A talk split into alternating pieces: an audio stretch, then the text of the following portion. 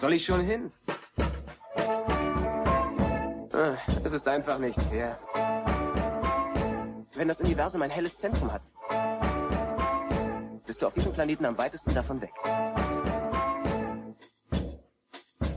Blue Milk Blues. Willkommen zu Folge 16 von Deutschlands unangebrachtes Star Wars Podcast. Mein Name ist Tobi. Schön, dass ihr dabei seid. Ja, bevor wir heute loslegen, erstmal ein paar Ankündigungen und Grüße. Erstens herzliche Glückwünsche an Antenne Alderan zum Gewinn der Kategorie Foreign Language bei den Star Wars Podcasting Awards. Ich hatte ja in der letzten Folge dazu aufgerufen, tatkräftig Blue Milk Blues zu unterstützen. Hat leider nicht ganz gereicht, aber ja, vielleicht klappt's ja beim nächsten Mal. Weitere Glückwünsche an Dirk und Andy von Das Alles, die gerade ihre hundertste Folge veröffentlicht haben. Äh, die beiden haben sicher großen Anteil an der Entstehung von Blue Milk Blues. Ähm, ich habe als Gast bei Das Alles meine ersten Podcast-Versuche unternommen, meine ersten Gehversuche, bin dann auf den Geschmack gekommen. Also vielen Dank und herzliche Grüße an euch beide. Äh, Andi und Dirk machen ihre kleine Varietätenshow, wie es Andi immer nennt, äh, jetzt schon seit über vier Jahren äh, und bringen das Ganze ziemlich regelmäßig, ich glaube jeden zweiten Donnerstag raus. Es geht um Filme, Comics, Serien, Bücher, was auch immer so den beiden unterkommt. Hört mal rein, lohnt sich auf jeden Fall. Und äh, Andy wird auch in einer der nächsten Folgen bei Blume Plus wieder zu Gast sein. Außerdem war ich neulich beim Nerdizismus Podcast zu Besuch, äh, um über den Last Jedi Teaser zu sprechen. Wir sind dabei etwas abgeschweift und ich glaube, ich bin am Ende irgendwie gar nicht mehr losgeworden, was ich jetzt eigentlich noch gut fand an dem Teaser. Äh, war, war aber trotzdem sehr nett mit Chris zu plaudern. Äh, und natürlich sind die Nerdizisten im Gegenzug auch herzlich zu Blume Blues eingeladen. Hört mal rein. Ich verlinke die Folge auf jeden Fall in den Show Notes. So.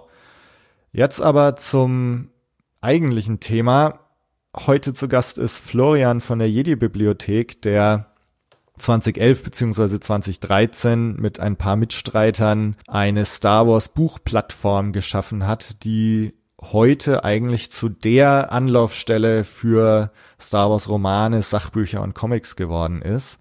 Wie es dazu kam, wie er zu Star Wars kam, was er so empfiehlt, äh, darüber reden wir jetzt gleich. Und wo ich ihn schon mal da habe, werden wir in der zweiten Hälfte dann auch noch über Timothy Zahns neuen Roman Thrawn sprechen, der jetzt gerade auf Englisch erschienen ist.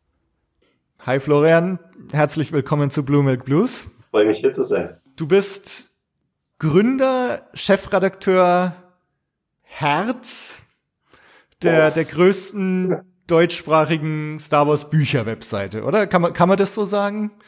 Das ist ein schöner Titel, aber ja, ich glaube, im Grunde kann man es zusammenfassen. Das mit dem Herz, also da würde ich die anderen nicht ausschließen okay. wollen, aber ich, ich habe das angestoßen, dass es existiert, ja. Wie, wie viel seid ihr denn? Lass mich zählen. Äh, ich glaube, es sind jetzt acht, ja. Mit acht, verschiedenen, okay. verschiedenen Aktivitätsgraden sozusagen, aber ja, acht Leute. Also postet auch eigentlich jeder regelmäßig Aha. mal was. Du hast es aber angestoßen, hast du gerade gesagt. Genau. Ich, wie wie kam es denn dazu zur Jedi-Bibliothek? Ui, äh, das war äh, Anfang 2011, als ich mir so Gedanken gemacht habe, ja, ja, Sammlungen verwalten, also Listen von allen Büchern, die ich habe, das irgendwie online präsentieren, das war so mein Ursprungsgedanke. Und dann habe ich über verschiedene Fanseiten, also Star Wars Union, den offiziellen Fanclub oder so, mal so einen Besuch gestartet. Ähm, ja, wer den Bock hätte, bei sowas mitzumachen, kamen auch paar Rückmeldungen. Und dann haben wir, äh, habe ich zusammen mit äh, Julian, der zwar immer noch bei uns ist, und Joshua auch immer noch dabei, also so ein Gründungsmitgliedern quasi, so eine Seite aufgesetzt mit dem Ziel, dort irgendwie alle Bücher zu katalogisieren und dann irgendwie eine Funktion einzurichten, dass das äh, ja, dass daraus doch äh, dann so eine Art Sammlungsverwaltungssoftware wird. Hat nicht geklappt, das muss man ehrlich sagen. Äh, das verlief nach äh, sag ich mal, also nach ein paar Monaten verlief es so ein bisschen. Was wir allerdings hatten, war eine recht gut laufende Facebook-Seite, auf der wir dann auch News gepostet haben. Und äh, ja, da hatten auch gute Kontakte geknüpft zu der Jedipedia, also Jedipedia, jedipedia.net, mhm. muss man ja zwischen dazu sagen. Ähm, und ja, da sage ich jetzt mal Hallo an den Johann, der damals mir die ganze Zeit auf die Füße getreten ist, dass ich die Jedi-Bibliothek doch irgendwie wieder wiederbeleben soll, nachdem er auch ein bisschen mitgeholfen hatte davor. Daher kam er da drauf. Also es hieß von Anfang an Jedi-Bibliothek. Es hieß von Anfang an Jedi-Bibliothek. Der Name ist auch, ähm, ja, ist eine Idee von Mark Winter gewesen, den ihr vielleicht äh, kennt vom offiziellen Fanclub und auch Übersetzer von vielen Star Wars Büchern. Ähm, der hat in einem offiziellen Magazin auch selber eine Jedi-Bibliothek, äh, in der er immer berichtet, was so neu erscheint. Und äh, ursprünglich wollte ich es Jedi Archiv nennen. JediArchiv.de ist im Besitz von Mark Winter und der meinte dann, nenn's doch einfach Jedi Bibliothek. Und dann habe ich gesagt, okay, wenn dir das nichts ausmacht, wenn ich deinem Magazin da den, äh, dein Magazinartikel da den Namen klaue, dann mache ich das. Und äh, Seite heißt Jedi Bibliothek, genau. Und sie ist auf der Facebook-Seite, und dann hat äh, dieser Jedipedianer uns äh, dazu genötigt, quasi nochmal wieder Gedanken zu machen, was, wie, man, wie man die Seite wieder aufziehen könnte. Dann dachte ich mir so, ja, also was Literatur angeht, äh, so News ist relativ abgedeckt, aber gibt es trotzdem noch ein paar Lücken, besonders im Magazin- und Comic-Bereich damals. Und äh, andererseits aber auch Rezensionen. Da gab es keine größere deutsche Seite, die regelmäßig Rezensionen zu wirklich auch allem veröffentlicht hat, was so neu erschienen ist. Und das haben wir dann uns quasi zum Aufhänger genommen und dann zum 4. Mai 2013 müsste es gewesen sein, das ist jetzt auch schon wieder fast vier Jahre her, ähm, haben wir dann den Blog gestartet, der auch heute noch existiert. Sah damals ein bisschen anders aus, aber der Inhalt ist noch alles da. Dann haben wir, und dann, ja, das haben wir dann wieder angefangen. Dann kam irgendwann auch noch die Idee, hm, wir wollten doch mal so mit äh, Katalogisieren und so, wollen wir das nochmal angehen. Dann haben wir diese Datenbank entwickelt, die wir heute auch haben, mit an, diese, an die 6000, wenn nicht schon mehr, äh, Einträgen über wow. englische und deutsche Bücher, Comics, Hefte, Marvel-Variant-Cover, ein leidiges Thema ist bei uns. Ja, das mit der Sammlungsverwaltung haben wir bis heute leider noch nicht technisch gestemmt, aber hey, wer weiß, vielleicht irgendwann. Wie wurde es denn angenommen, nachdem ihr die Seite gestartet habt? Also wir hatten ja, wie gesagt, schon diese Facebook-Seite, die, die auch immer recht dankbar war. Wir haben die Newsartikel von allen möglichen anderen Seiten dort verlinkt, zusammengetragen. So ein bisschen wie Jedi News das heute macht, für die, die es kennen, nur halt auf Facebook. Und dann, als wir selber angefangen haben zu posten, hatten wir da so quasi so eine kleine Basis aus Leuten, die uns kannten, so treue Leser kann man sagen. Und äh, dann haben wir ein bisschen Mundpropaganda, das äh, in anderen Facebook-Gruppen, dann auch über Facebook hinaus auf der Star Wars Celebration, dann in Essen haben wir ein bisschen Werbung gemacht. Bei der letzten JediCon waren wir dann auch mit einem kleinen Stand und ja, also da hat sich das dann ein bisschen rumgesprochen. Seitdem dann auch Star Wars wieder im Kino präsent ist, ist dann auch das Interesse an den Büchern wieder gestiegen, besonders seitdem die Bücher jetzt alle als kanonisch gelten, was ja, ja auch so ein ja. Komplexes, aber interessantes Thema ist. Und ähm, ja, also da, da sind wir inzwischen eigentlich ganz gut dabei, denke ich auch. Also mit, wir gehen jetzt auf die 1800 Facebook-Fans zu. Die wow. Seitenauf Seitenaufrufe sind hoch wie nie, muss man sagen. Twitter ist noch so, ja, wächst noch, aber wir haben auch einen YouTube-Kanal, der, der ja, bescheiden, aber doch gute Zahlen. Also wir sind zufrieden und wir machen das auch nicht jetzt wegen den Zahlen, wir machen das, weil es uns Bock, weil es Bock macht, weil es uns interessiert. Jeder macht auch nur das, was ihn interessiert oder wofür jetzt, sich jetzt auch begeistert. Also unserem YouTube-Kanal macht Joshua zum Beispiel Videos von diesem Bau den Millennium Falcon Magazin von mhm. äh, De Agostini, genau. wer den zusammenbastelt. Ab und zu auch mal ein Unboxing von irgendwelchen teureren Büchern wie Art of Wolf McQuarrie, was es jetzt letztes Jahr gab. Habe ich mir auch erst äh, bestellt, ja. Ja, ist teurer Spaß, oder? Zehn Kilo oder wie viel wiegt das Ding? Ja, ja, zehn Kilo. Der, ja. Ich habe es mir auch geholt. Der Postbote, der hat mich angeschaut. ja, genau. Aber so Sachen halt präsentieren wir da und das machen wir dann auch halt auch aus Leidenschaft. Also das ist der Hauptmotivator. Und wenn es anderen Leuten gefällt, umso besser. Aber das kennst du wahrscheinlich auch mit dem Podcast, oder? Mal. Ja, also ich meine, man, ich bin ja jetzt noch relativ am Anfang. Ich meine, ich mache den Podcast jetzt seit einem Jahr ungefähr. Und ähm, genau, ich meine, mir geht's genauso. Ich mache es jetzt auch erstmal selber, weil, weil mir das Spaß macht. Und wenn es anderen Spaß macht, zuzuhören, umso besser. Die Leute kommen, wenn es gut ist und wenn es es interessiert. Ja, und wenn nicht, ja. da hat man eine Möglichkeit, einfach auch sein Fandom zu leben. Genau, und genau, so sehe ich es auch. Und wenn, wenn dann noch Leute zuhören, umso besser. Hallo Zuhörer. genau. Und ja, aber klar, ich meine, es, es, man muss, glaube ich, halt einfach regelmäßig was machen und am Ball bleiben. Genau. Und dann wächst es schon und manchmal geht's halt ein bisschen langsamer, als man sich das vielleicht erhoffen würde, aber gut, so ist es halt. Ja. Eben. Also hauptsächlich machen wir halt das, was uns selbst gefällt. Also genau. ich muss auch sagen, diese Datenbank, die wir aufgebaut haben, ich nutze die auch selber täglich. Dieses, da, auch was, wenn wir da ein neues Feature uns ausdenken, gucken wir erstmal halt auch selber, was, was wir bräuchten oder so. Zum Beispiel, als dann diese Kanon-Geschichte kam, dachten wir uns, hey, jetzt haben wir da schon ein paar hundert Bücher drin. Was, äh, wie, wie können wir die nach Kanon filtern oder so? Mhm. Dann haben wir halt da gleich angefangen. Also das, wir machen dann einfach das auch, was uns gefällt, was wir für uns selbst praktisch finden und binden dann noch ein bisschen das Feedback von den anderen mit ein natürlich, aber so fängt es an und das ist so motivieren wir uns da auch. Ja.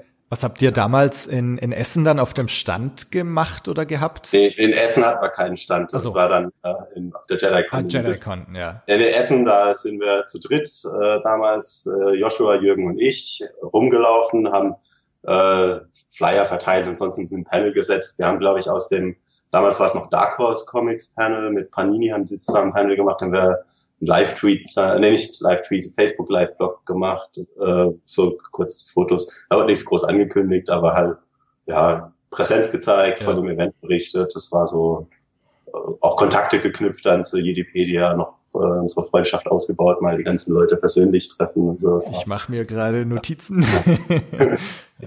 Ach so, das Erfolgsrezept. Ja, genau. Ja, also klar, also wenn jemand Bekanntes einen teilt, dann äh, ist nicht schlecht. Äh, ja. Ist es nicht schlecht, aber wie gesagt, hauptsächlich ist es gut, wenn man Leute findet, die gleichgesinnt sind. Genau. Und, Und ja. JediCon, was, was habt ihr da dann gemacht? Ja, JediCon ähm, haben wir einen Stand gehabt. Ähm, da haben wir ja, einfach alle Präsenz gezeigt. Wir haben unsere, wir haben unsere Wissen über Bücher mit Gespräch mit anderen Fans äh, quasi zum Besten gegeben. Wir haben uns denen ihre Geschichten angehört, wie sie so über äh, Star Wars Bücher denken, was für Fragen sie haben. Und wir haben große ja, Verlosungen auch veranstaltet am Stand. Äh, am nächsten Tag hatte ich, glaube ich, äh, kaum noch eine Stimme, weil das ein bisschen Marktschreierei war. Okay. ähm, ja, wir haben auch ein paar unserer Sammlerschätze in der Vitrine vor Ort gehabt, die wir dann ja, gezeigt haben, mal kurz rausgeholt, so anschauen lassen. Hat Mit Samthandschuhen. Sonst, ja, also was macht eine Website auf einer Convention? Also wenn man, man zeigt halt mal, was für Leute das sind, man zeigt, was man auf der Website zu bieten hat und äh, hofft halt ein paar Leser zu bekommen damit. Ne? Ja, hat ja. auch hat auch hat auch geklappt, also muss man sagen, haben dann schon ein paar dazu danach, aber äh, oder auch mal Umkehrschluss natürlich auch mal schön ein paar von den Lesern, die wir schon hatten, auch ein paar von unseren Fans der ersten Stunde, kann man sagen, mal äh, in, Person, in Persona zu sehen, äh, mal mit denen zu quatschen. Das glaube ich. Also, ja. Das war einfach ein schönes Erlebnis. So. Ja. JediCon war, hat eine sehr familiäre Atmosphäre, und auch so wie die Norris Force Con in Nürnberg. Genau. War einfach ein wirklich schönes Erlebnis. Ja. Cool. Äh, hattest du, als ihr dann die Webseite hattet, hattest du das Gefühl, dass so Resonanz im Publikum, dass ihr da auch eine Lücke gefüllt habt? Also, dass da wirklich ein Bedarf da war für so eine Webseite? Erstmal nicht wirklich. Also äh, die, die Kommentare zum Beispiel in den ersten Monaten, sie waren ausgestorben. Auf Facebook war ein bisschen Resonanz. War bei Rezensionen, gerade auch bei entweder sehr aktuellen Werken oder auch so zeitlosen Werken wie jetzt Thrawn-Trilogie oder generell alles von Timothy Zahn, Darth Bane, so die großen Klassiker des erweiterten Universums da kamen dann auch mal Leute, die haben ja ihre Meinung gesagt dazu oder gesagt, hey, lieber Rezensent sehe ich genauso oder es, wie, wie könnt ihr dieses Buch mögen oder nicht mögen? Oder, also das hat dann schon ein bisschen für Diskussion gesagt. Ähm, eine Lücke haben wir dann, denke ich, doch gefüllt mit dem Lauf der Zeit, mit äh, den Comic-Berichterstattungen, mit äh, ein paar Fokus auch so auf so Nischenliteratur, die die Sammler natürlich, die unsere Hauptzielgruppe sind, äh, auch interessieren, aber vielleicht nicht den äh, jetzt herkömmlichen Star Wars-Fan sonderlich belangen. Also haben wir schon eine Nische gefüllt. Inzwischen, ja klar, Star Wars Literatur, also da kommen schon viele dann auch zu uns, weil sie wissen, dass hier dieses spezielle Thema so ausgefiltert ja, quasi ja. bei uns in den News ist. Ja. Wie viel Zeit steckst du rein? das ist eine gute Frage. Zu viel. ähm, ja, also schon ein paar ja, Stunden am Tag kann man jetzt nicht direkt sagen. Also ich äh, arbeite viel am PC und dann hat man das halt immer so ein bisschen nebenher laufen und wenn dann gerade was kommt, worüber man berichten könnte, dann postet man da halt. Also jetzt gerade auch was so Rezensionen angeht, das überlasse ich hauptsächlich den anderen. Da mache ich dann höchstens mal ein Lektorat oder so. Ja, ansonsten ja, abends weiß man halt so die Uhrzeiten, zu denen Lucasfilm gerne mal eine Pressemitteilung rausgibt und dann schaut man halt kurz, ob, ob, ob irgendwas kommt und zeitaufwendig ist es schon. Also keine Frage. Jetzt gerade habe ich nicht mehr so viel Zeit, aber als Student hatte ich da noch ein bisschen mehr. Da hatte man dann noch Zeit, das alles schön aufzubauen. Ja. Ist es auch stressig? Also hast du manchmal irgendwie so das Gefühl, die Geister, die du riefst, wirst du nicht mehr los? Ja, ja, also äh, es gibt schon so Tage, also gerade große Ereignisse in den USA wie Celebration, San Diego Comic Con oder so, wo dann auch mal das ganze Team dann äh, mithilft, äh, auch teilweise hinter den Kulissen, indem sie einfach äh, Twitter nach News durchsuchen oder so und einer postet es dann. Äh, das ist schon eine anstrengende Geschichte. Oder auch wenn man ja in irgendeinem technischen Feature arbeitet und es will einfach nicht laufen und man sitzt da den ganzen Tag vor den Codezeilen und guckt, wo äh, habe ich da jetzt irgendwie im PHP ein Semikolon falsch gesetzt oder keine Ahnung. Also das sind dann schon so Sachen, da äh, arbeitet man hart dran. Da hat auch unser Hendrik, der ganz viel für die ähm, Datenbank entwickelt hat, äh, auch einige Tage damit verbracht, äh, in, äh, wahrscheinlich ist, äh, sich die Augen rauszugucken am PC auf der Suche nach dem Fehler. Also das sind dann auch schon so frustrierende Elemente. Oder ja, keine Ahnung, wenn man sich halt äh, verpflichtet quasi, äh, alles zu rezensieren, was rauskommt. Und dann meldet man sich halt schon vorher und sagt, ja, jetzt kommt dieses Buch, Nachspiel von Jacques Wendig und das will ich jetzt rezensieren. Und dann setzt man Himmel und Hölle in Bewegung, dass aus den USA ein Rezensionsexemplar kommt, was dann auch ankommt, vier Tage vor Release. Und dann liest man und das Buch ist einfach Mist. das sind dann so, wo man so denkt, okay, ich habe hier jetzt wirklich äh, mit drei verschiedenen Leuten bei The Ray oder so geschrieben, bis ich endlich dieses Buch bekommen habe. Und dann war es einfach, sagen wir mal, so für mich persönlich einfach für nichts. Wo man dann hofft, dass man wenigstens mit der Rezension vielleicht noch eine äh, schöne Diskussion anstößt online, dass das Ganze ein bisschen äh, noch ein bisschen was dabei rumkommt. Aber ja, das sind so Momente, wo ich denke, ah, hätte jetzt nicht sein müssen. oder oder die Zeise, hoffentlich ist es die Mühe wert. Wenn du jetzt gerade sagst, Rezensionsexemplar aus USA, ähm, weißt du, ob auch, ich meine jetzt, ihr schreibt ja hauptsächlich auf Deutsch, ne? Aber wei weißt du, ob Deutsch. auch Leute aus dem Ausland auf die Seite schauen? Ja, ja, also gerade unser Twitter-Account, ähm, da haben wir, glaube ich, fast schon mehr englischsprachige französische Follower als deutsche. Also ich würde sagen, das mhm. ist sowas wie äh, 60 zu 40 Deutsch-Englisch, so was, äh, was wir da an Followern haben. Ähm, auch, auch schließt, also spiegelt sich auch in den Seitenstatistiken wieder. Also da lesen einige mit, ähm, einige, also man sieht ja in den Seitenstatistiken immer so, was äh, die Haupt-Referral-Links äh, waren, ja. wo Leute auf die Seite kommen und Google Trans Translate ist in den Top 10. Also. Okay. ja, nee, also kriegen wir auch Feedback. Also wir wissen auch so, keine Ahnung, Jedi News liest bei uns mit, Making Star Wars. Äh, also die ganzen Fanseitenbetreiber international, die lesen schon bei uns mit und äh, posten dann auch ab und zu mal, äh, wenn wir irgendwie was entdeckt haben oder so. Aber teilweise kriegt es dann auch Aufmerksamkeit von Lucasfilm, die mal mal besser, mal weniger gut ist. Aber ja. ich habe, weil weil der der Marco Frömter, den ich ja auch ja. schon im Podcast hatte, der hatte irgendwie erzählt, so am, am Anfang, 80er Jahre, haben halt immer die Leute nach USA geschaut und, und ihre Infos von da bezogen.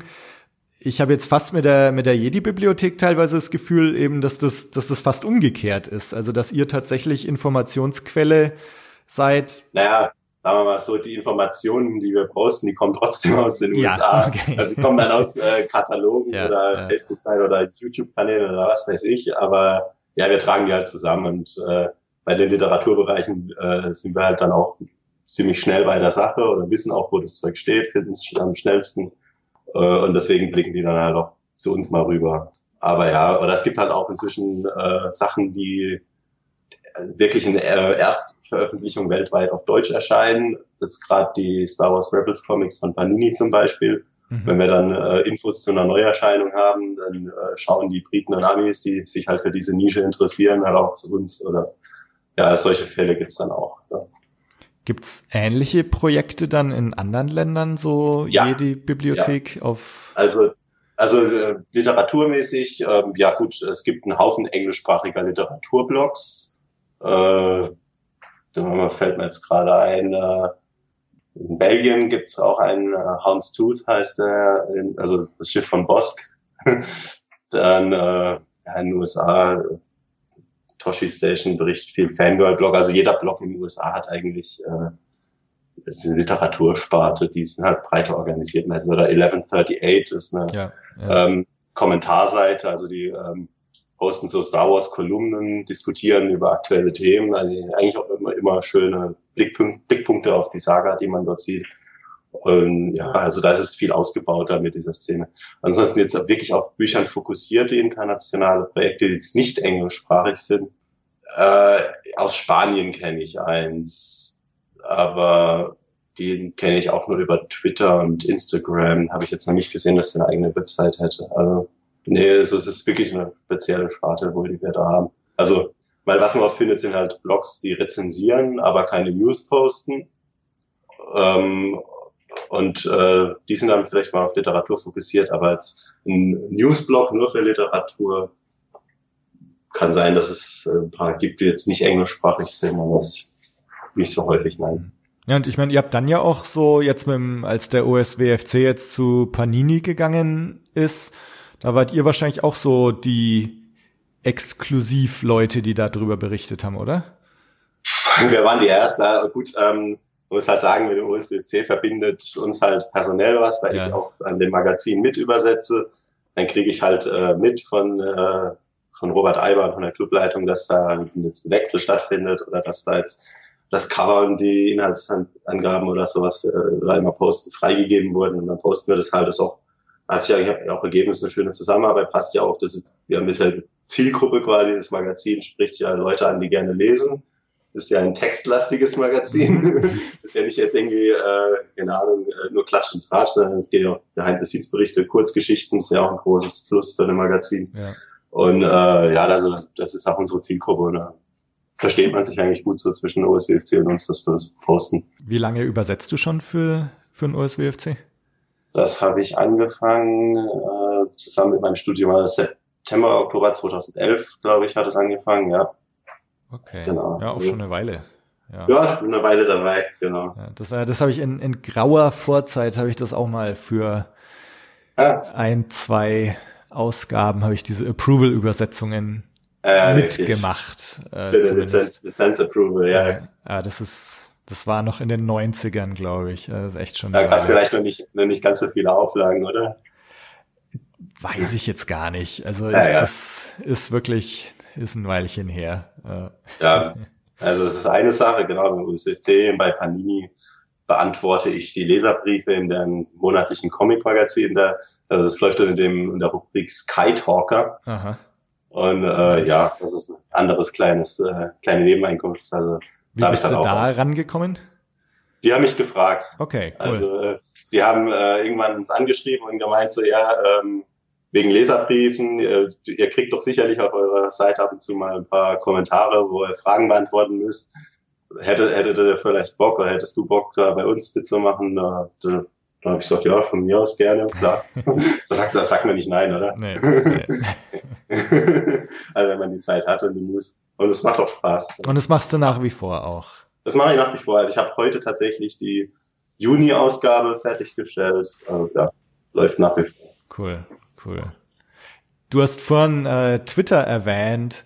Äh, ja. Jetzt äh, bist du äh, und jede Bibliothek eigentlich auch ziemlich ziemlich aktiv auf Twitter. Ne? Ist das ja. ist das auch äh, ein ein Teil des Erfolgsgeheimnisses?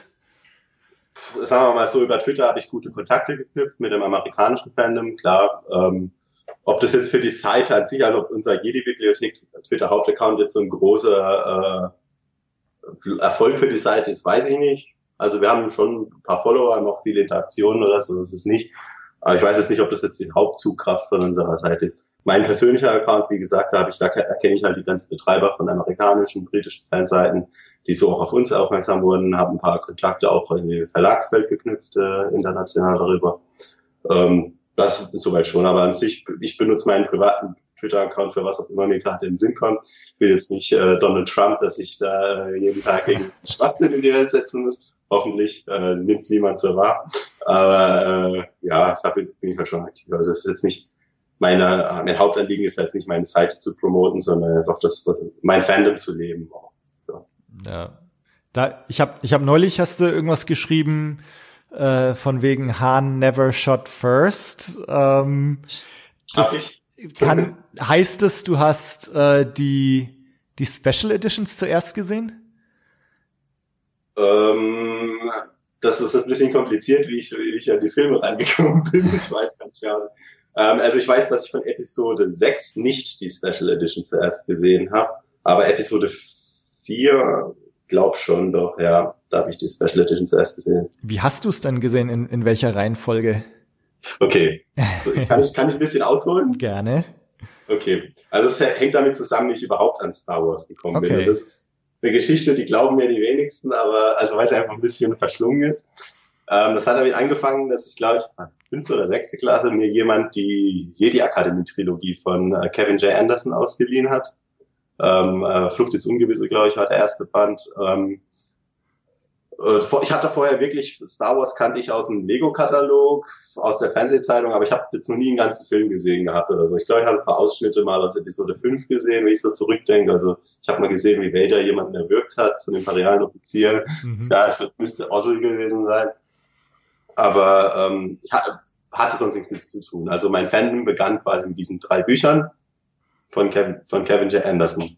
Und äh, ja, danach habe ich Episode 1 und 2 auf Blu-ray gesehen. Äh, Blu-ray, DVD, damals war es noch. Ne? Sorry, ja. bin schon ein bisschen meiner Zeit voraus. Ähm, dann habe ich, glaube ich, Episode 5 und 6 gesehen, dann Episode 4 und dann Episode 3. Also es ist total verschlungene Story. Und dann, äh, also wie gesagt, mein Star Wars Fandom begann mit den Büchern, was wahrscheinlich auch der Grund ist, weswegen ich da so eine anhaltende Begeisterung dafür habe.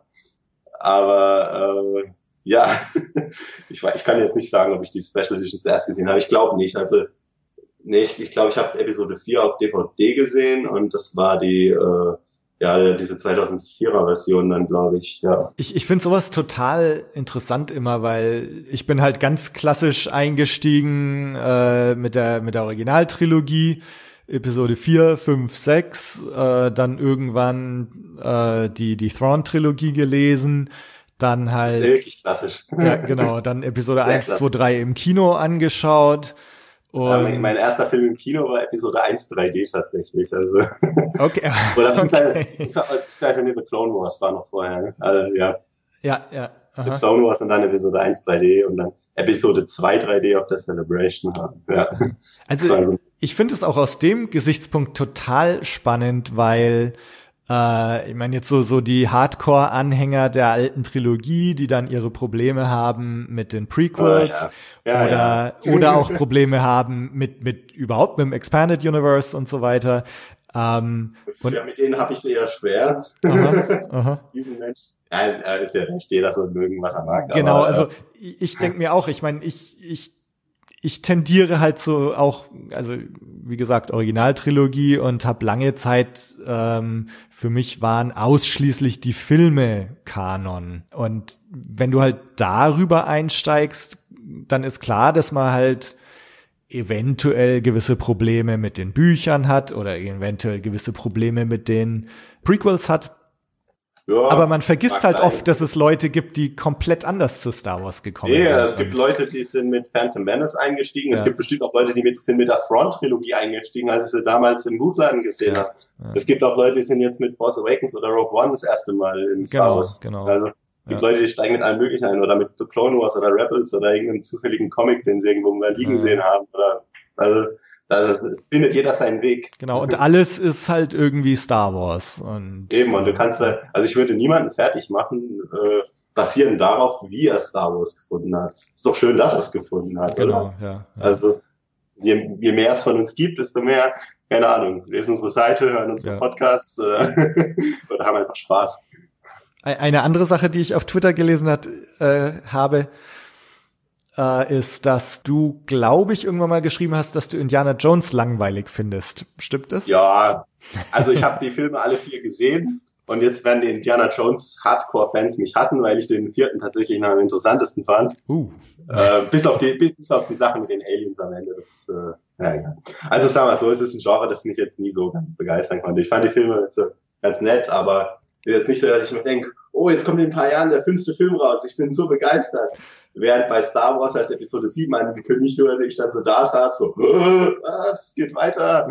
Also das, das ist nicht vergleichbar. Ja. Also ich finde Also es ist tatsächlich, es ist tatsächlich eher das Genre und nicht so sehr die, das Erzähltempo oder sowas. Weil, weil da ist ja jetzt. Ja, da, ja also auch die ganze Sache mit den, äh, was die Amis immer so mögen, so mit den Nazis und der Magie und allem. Also, das hat mich jetzt nicht so angesprochen einfach. Ah, ich, also klar, Indiana Jones ist eine coole Figur, das muss man natürlich sagen.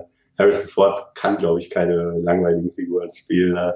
Der hat, also er hat einfach so ein angeborenes Charisma. Zumindest ja. in den Sachen, die ich ihn jetzt gesehen ja, habe. Ja, ja. Ich muss auch sagen, das ist in den Jahren besser geworden, also persönlich. Ich habe mit Episode 7 Probleme. Ein paar ich mag den Film, ein paar Probleme habe ich, aber ich muss sagen, der Han Solo in diesem Film ist der beste für mich in der gesamten Saga. Okay. Weil der einfach, der hat eine gewisse so Gravitas, sagt man, ja, ne? also so, man sieht, wenn er, wenn der mit seinem Gesicht so ein bisschen zuckt oder so, dass da steckt einfach ziemlich viel Andeutung, Gefühl drin.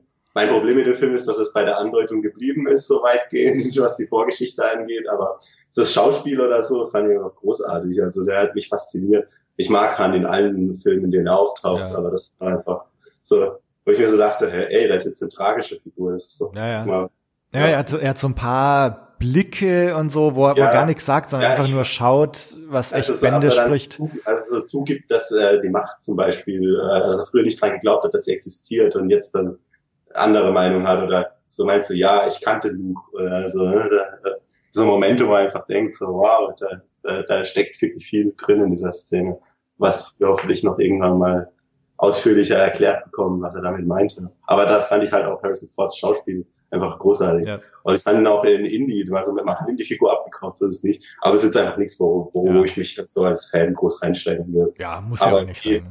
Nö, nö muss ich auch nicht. Ja, ich bin gespannt, äh, also von wegen äh, Harrison Fords Schauspielkunst in Force Awakens. Äh, ich glaube, gerade heute oder so wurde ja ähm, irgendwo veröffentlicht, dass J.J. Abrams anscheinend gesagt hat, dass Mark Hamill für seine Darstellung in Episode 8 ja, einen Oscar oder, verdient. Das war gestern oder vorgestern. Ja. Also ja, ich habe es gelesen, aber also das ist immer so schön, wenn irgendjemand was lobend erwähnt, an dem er selbst mitgearbeitet hat, denke ich mir so, und dann irgendwelche Seiten daraus eine Headline machen, wo ich mir so denke, ja, Breaking News, äh, Regisseur eines Franchise findet, dass seine Schauspieler einen guten Job gemacht haben. Ja, also ich, ich würde es mal Camel gönnen, aber ich gebe nicht so viel auf solche Äußerungen. Ja. Nee. Aber, aber sag mal, vielleicht heißt es zumindest, dass wir coole Luke Skywalker Charaktermomente bekommen. Ach ja, also Mark Hamill ähm, hat sich ja also als Joker oder jetzt auch ähm, als Live-Action-Rolle in ähm, The Flash zum Beispiel bei äh, im Fernsehen hat er jetzt auch so eine Rolle gespielt in Trickster. Und also der Phil ist ein guter Schauspieler. Also das kann man ja nicht in Abrede stellen. Es gibt immer so Leute, die meinen, ja, Mark Hamill hat so zwei, drei Tricks, die er kann, aber dann hört's auf. Mag sein, aber der macht mit seiner Stimme ziemlich viel wieder wett. Und ich denke, da wird uns auch ein ziemlich cooler Look bevorstehen. Also. Ja. Ja, ich, allein, schon, allein schon der Blick, den man da am Ende von Force Awakens hat. Ja, ja, das, das war auch so ein äh, nicht nichts sagen, aber ganz viel ausdrücken durch die Ja, das, das, das kann J.J. Abrams sehr gut. Deswegen ja. auch auf sein Oscar-Zitat gebe ich da jetzt erstmal nicht ganz. Ich lasse es aber. Ja, schauen wir mal. Gönnen, gönnen würde ich es ihm, aber ich weiß nicht, ob, äh, ob, die, ob Star Wars jemals wieder bei den Oscars gewürdigt wird. ja. Und Suicide Squad gewinnt immerhin. Und Suicide Hair Squad and Make-up. Make-up, ja. Äh, was fasziniert dich an Star Wars? Puh, ähm, gute Frage. Was fasziniert mich? Ähm, einerseits einfach, weil ich auch über das Expanded Universe eingestiegen bin, dass es einfach so viel davon gibt. Und dass es auch wirklich alles gibt, alle. Also auch schon bevor Rogue One über die äh, Bildschirme flackerte, gab es Kriegsgeschichten in den Büchern, es gab Horrorgeschichten, Krimis, Noir, alles Mögliche an interessanten Genres, Western und ähm, einfach diese Vielfalt. Und dann an sich, auch die, ich bin Science-Fiction-Fan, also ich bin mit Stargate aufgewachsen, so im Fernsehen, da habe ich mal sehr gern geschaut. Ähm, Fantasy mag ich auch, also das ist ja Star Wars am idealen äh, Schnittpunkt zwischen den beiden. Also einfach vom Genre her schon interessant für mich.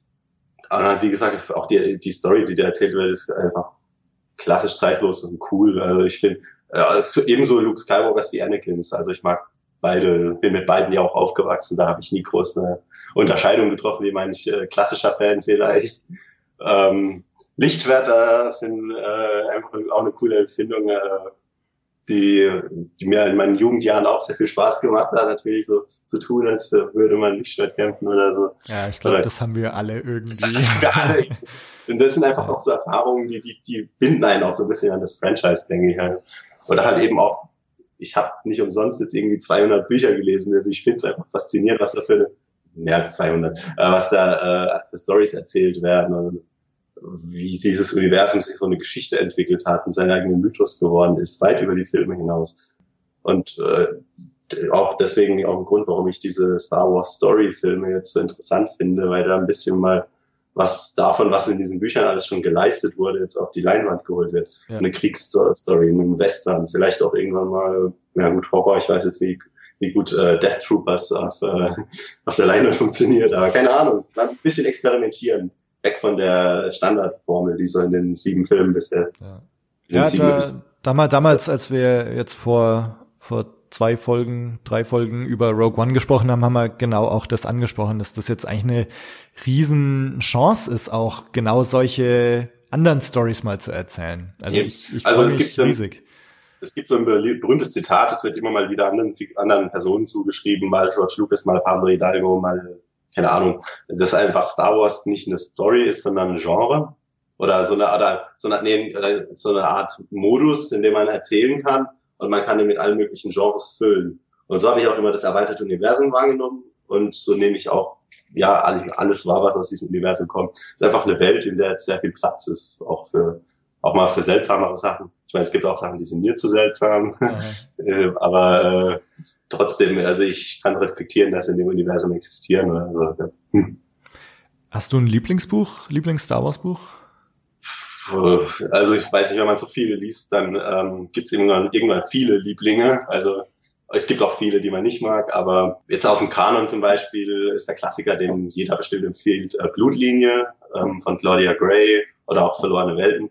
Bei den Jugendromanen äh, die Servants of the Empire-Reihe von dem talentierten Jason Fry, also kann ich auch jedem empfehlen. Oder also ich habe ich hab da so meine Nischen, in denen ich mich ganz wohl fühle, wie in diese Jugendromane die werden oft übersehen, aber so jetzt, äh, Diener des Imperiums, äh, die Jedi-Padawan-Reihe, besonders so die späteren Bände oder Abenteuer im wilden Raum, was jetzt eine neue Jugendromanreihe ist, finde ich einfach großartig und kann ich jedem empfehlen. Auch bei den Comics gibt's, äh, es gibt so viel Material. Wenn, wenn mich jemand fragt, was, würd, was würdest du empfehlen, dann frage ich immer erst, wofür interessierst du dich? also, also, also, oder was, was fasziniert dich an Star Wars, was du mich gerade auch ja. gefragt hast. Also bei den Comics empfehle ich ziemlich gerne aus dem Legends-Bereich die Knights of the Old Republic Stories.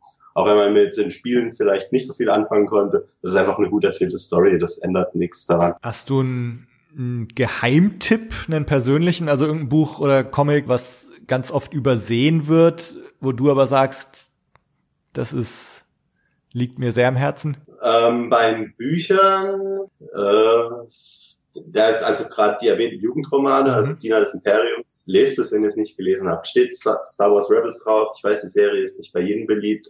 Auch bei mir, äh, ich habe auch meine Probleme mit der Serie. Aber diese Bücher sind einfach gut gemacht. Äh, geht um einen äh, jungen, imperial aufgewachsenen äh, ja, Offizier oder angehenden Offizier, sagen wir mal. Also der ist noch jugendlich und geht dann an die Akademie, wo auch Luke Skywalker immer so hin wollte, ne? Mhm. und lernt dann auch irgendwann, dass das Imperium vielleicht nicht ganz so toll ist, aber man bekommt so ein bisschen diese imperiale Perspektive auf den normalen Bürger in der Galaxis und das fand ich einfach richtig faszinierend gemacht. Also Jason Fry hat sich da auch viel an äh, der ja, historischen Geschichte der, der Erde bedient, natürlich mit totalitären Regimes und so.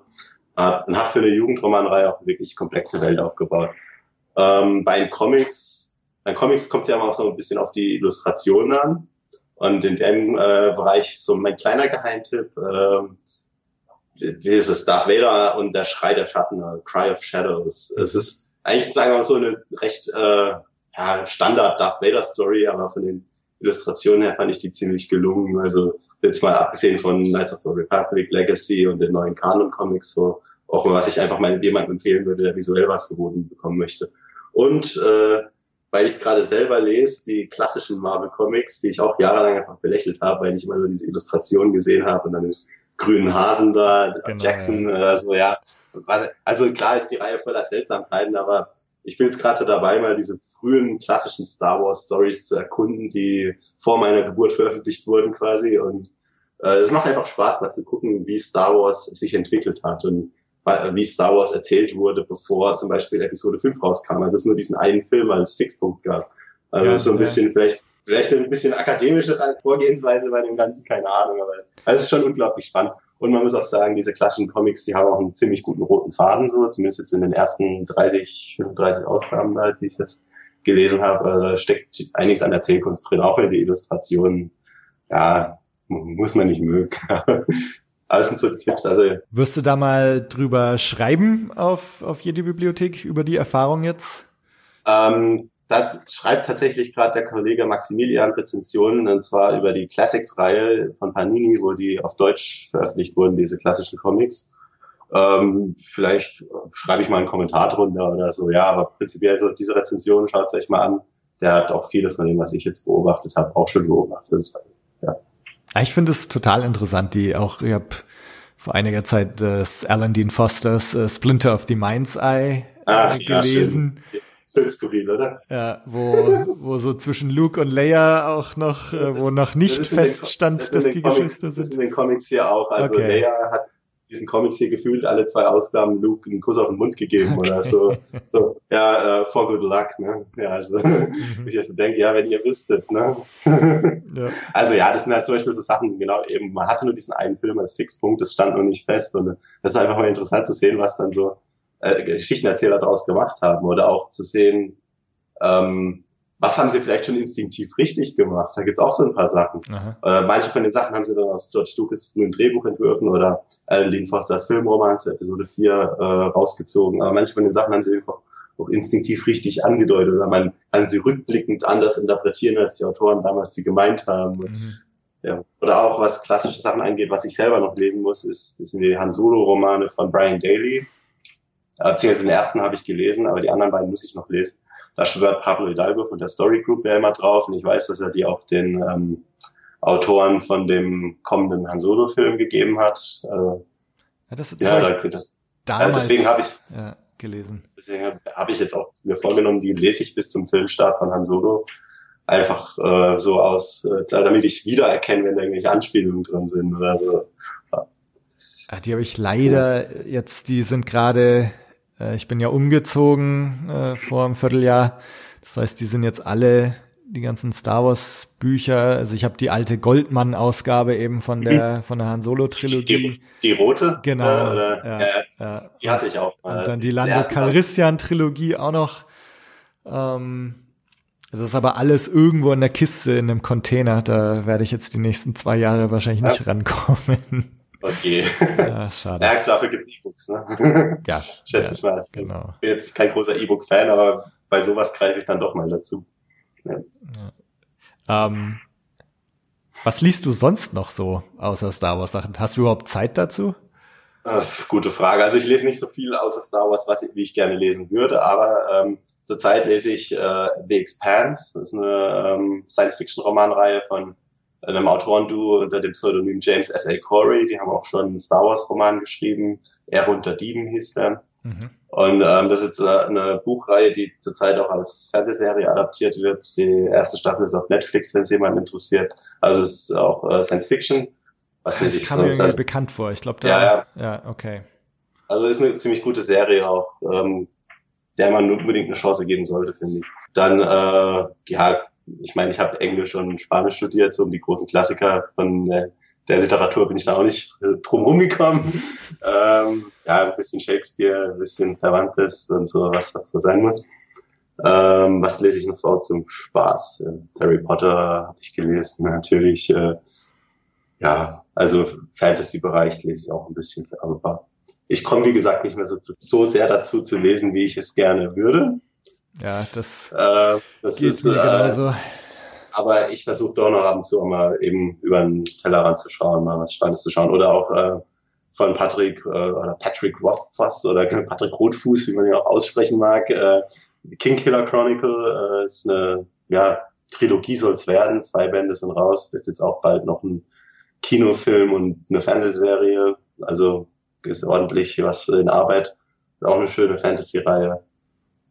Ja, Kurzgeschichten, Poesie lese ich auch ein bisschen. So, ja. Ja, wenn man immer dazu käme zu dem ganzen. Wenn man dazu käme.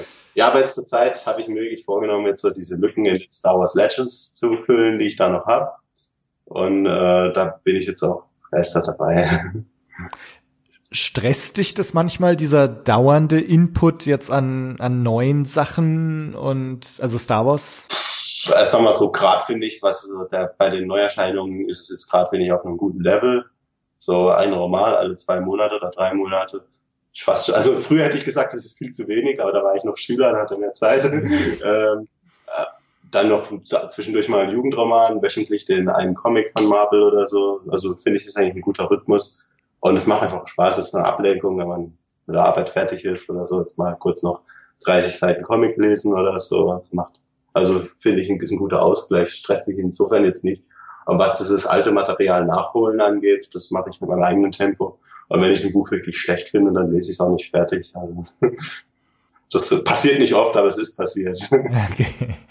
Ja, also ich finde es total interessant, dass du jetzt über die Bücher auch eingestiegen bist, weil bei mir war es, wie gesagt, so Filme zuerst gesehen, das war mein Kanon, irgendwie meine Realität und ich hatte dann Ja. echt ein Problem damit, äh, auf die Bücher umzusteigen. Also ich habe die, die Thrawn-Trilogie war, glaube ich, so mein, mein erstes Leseerlebnis und ich habe es auch im Podcast irgendwann schon mal erzählt. Also ich habe dann ständig immer so beim Lesen so so ein komisches Distanzgefühl gehabt. So ist das wirklich mein Star Wars oder ist das Oh, so das, das habe ich beim Lesen auch. Okay, Das ist also ähm, vielleicht auf eine andere Art und Weise, Ja. aber man vergleicht ja immer das, was man liest. Gerade wenn man jetzt so in so einem Shared Universe liest, versucht man ja daraus so die größere Geschichte zu konstruieren oder zu gucken, wo die Zusammenhänge sind. Und dann überlege ich mir auch so, hm, passt das jetzt oder äh, also ist, äh, ist es vom Ton her noch Star Wars? Wo ich mich dann auch wieder erinnere, nee, eigentlich kann ja alles mögliche Star Wars sein, ist ja nur ein Universum und da ist viel Platz drin. Aber ja, man, man überlegt auch immer. Und da geht's auch, äh,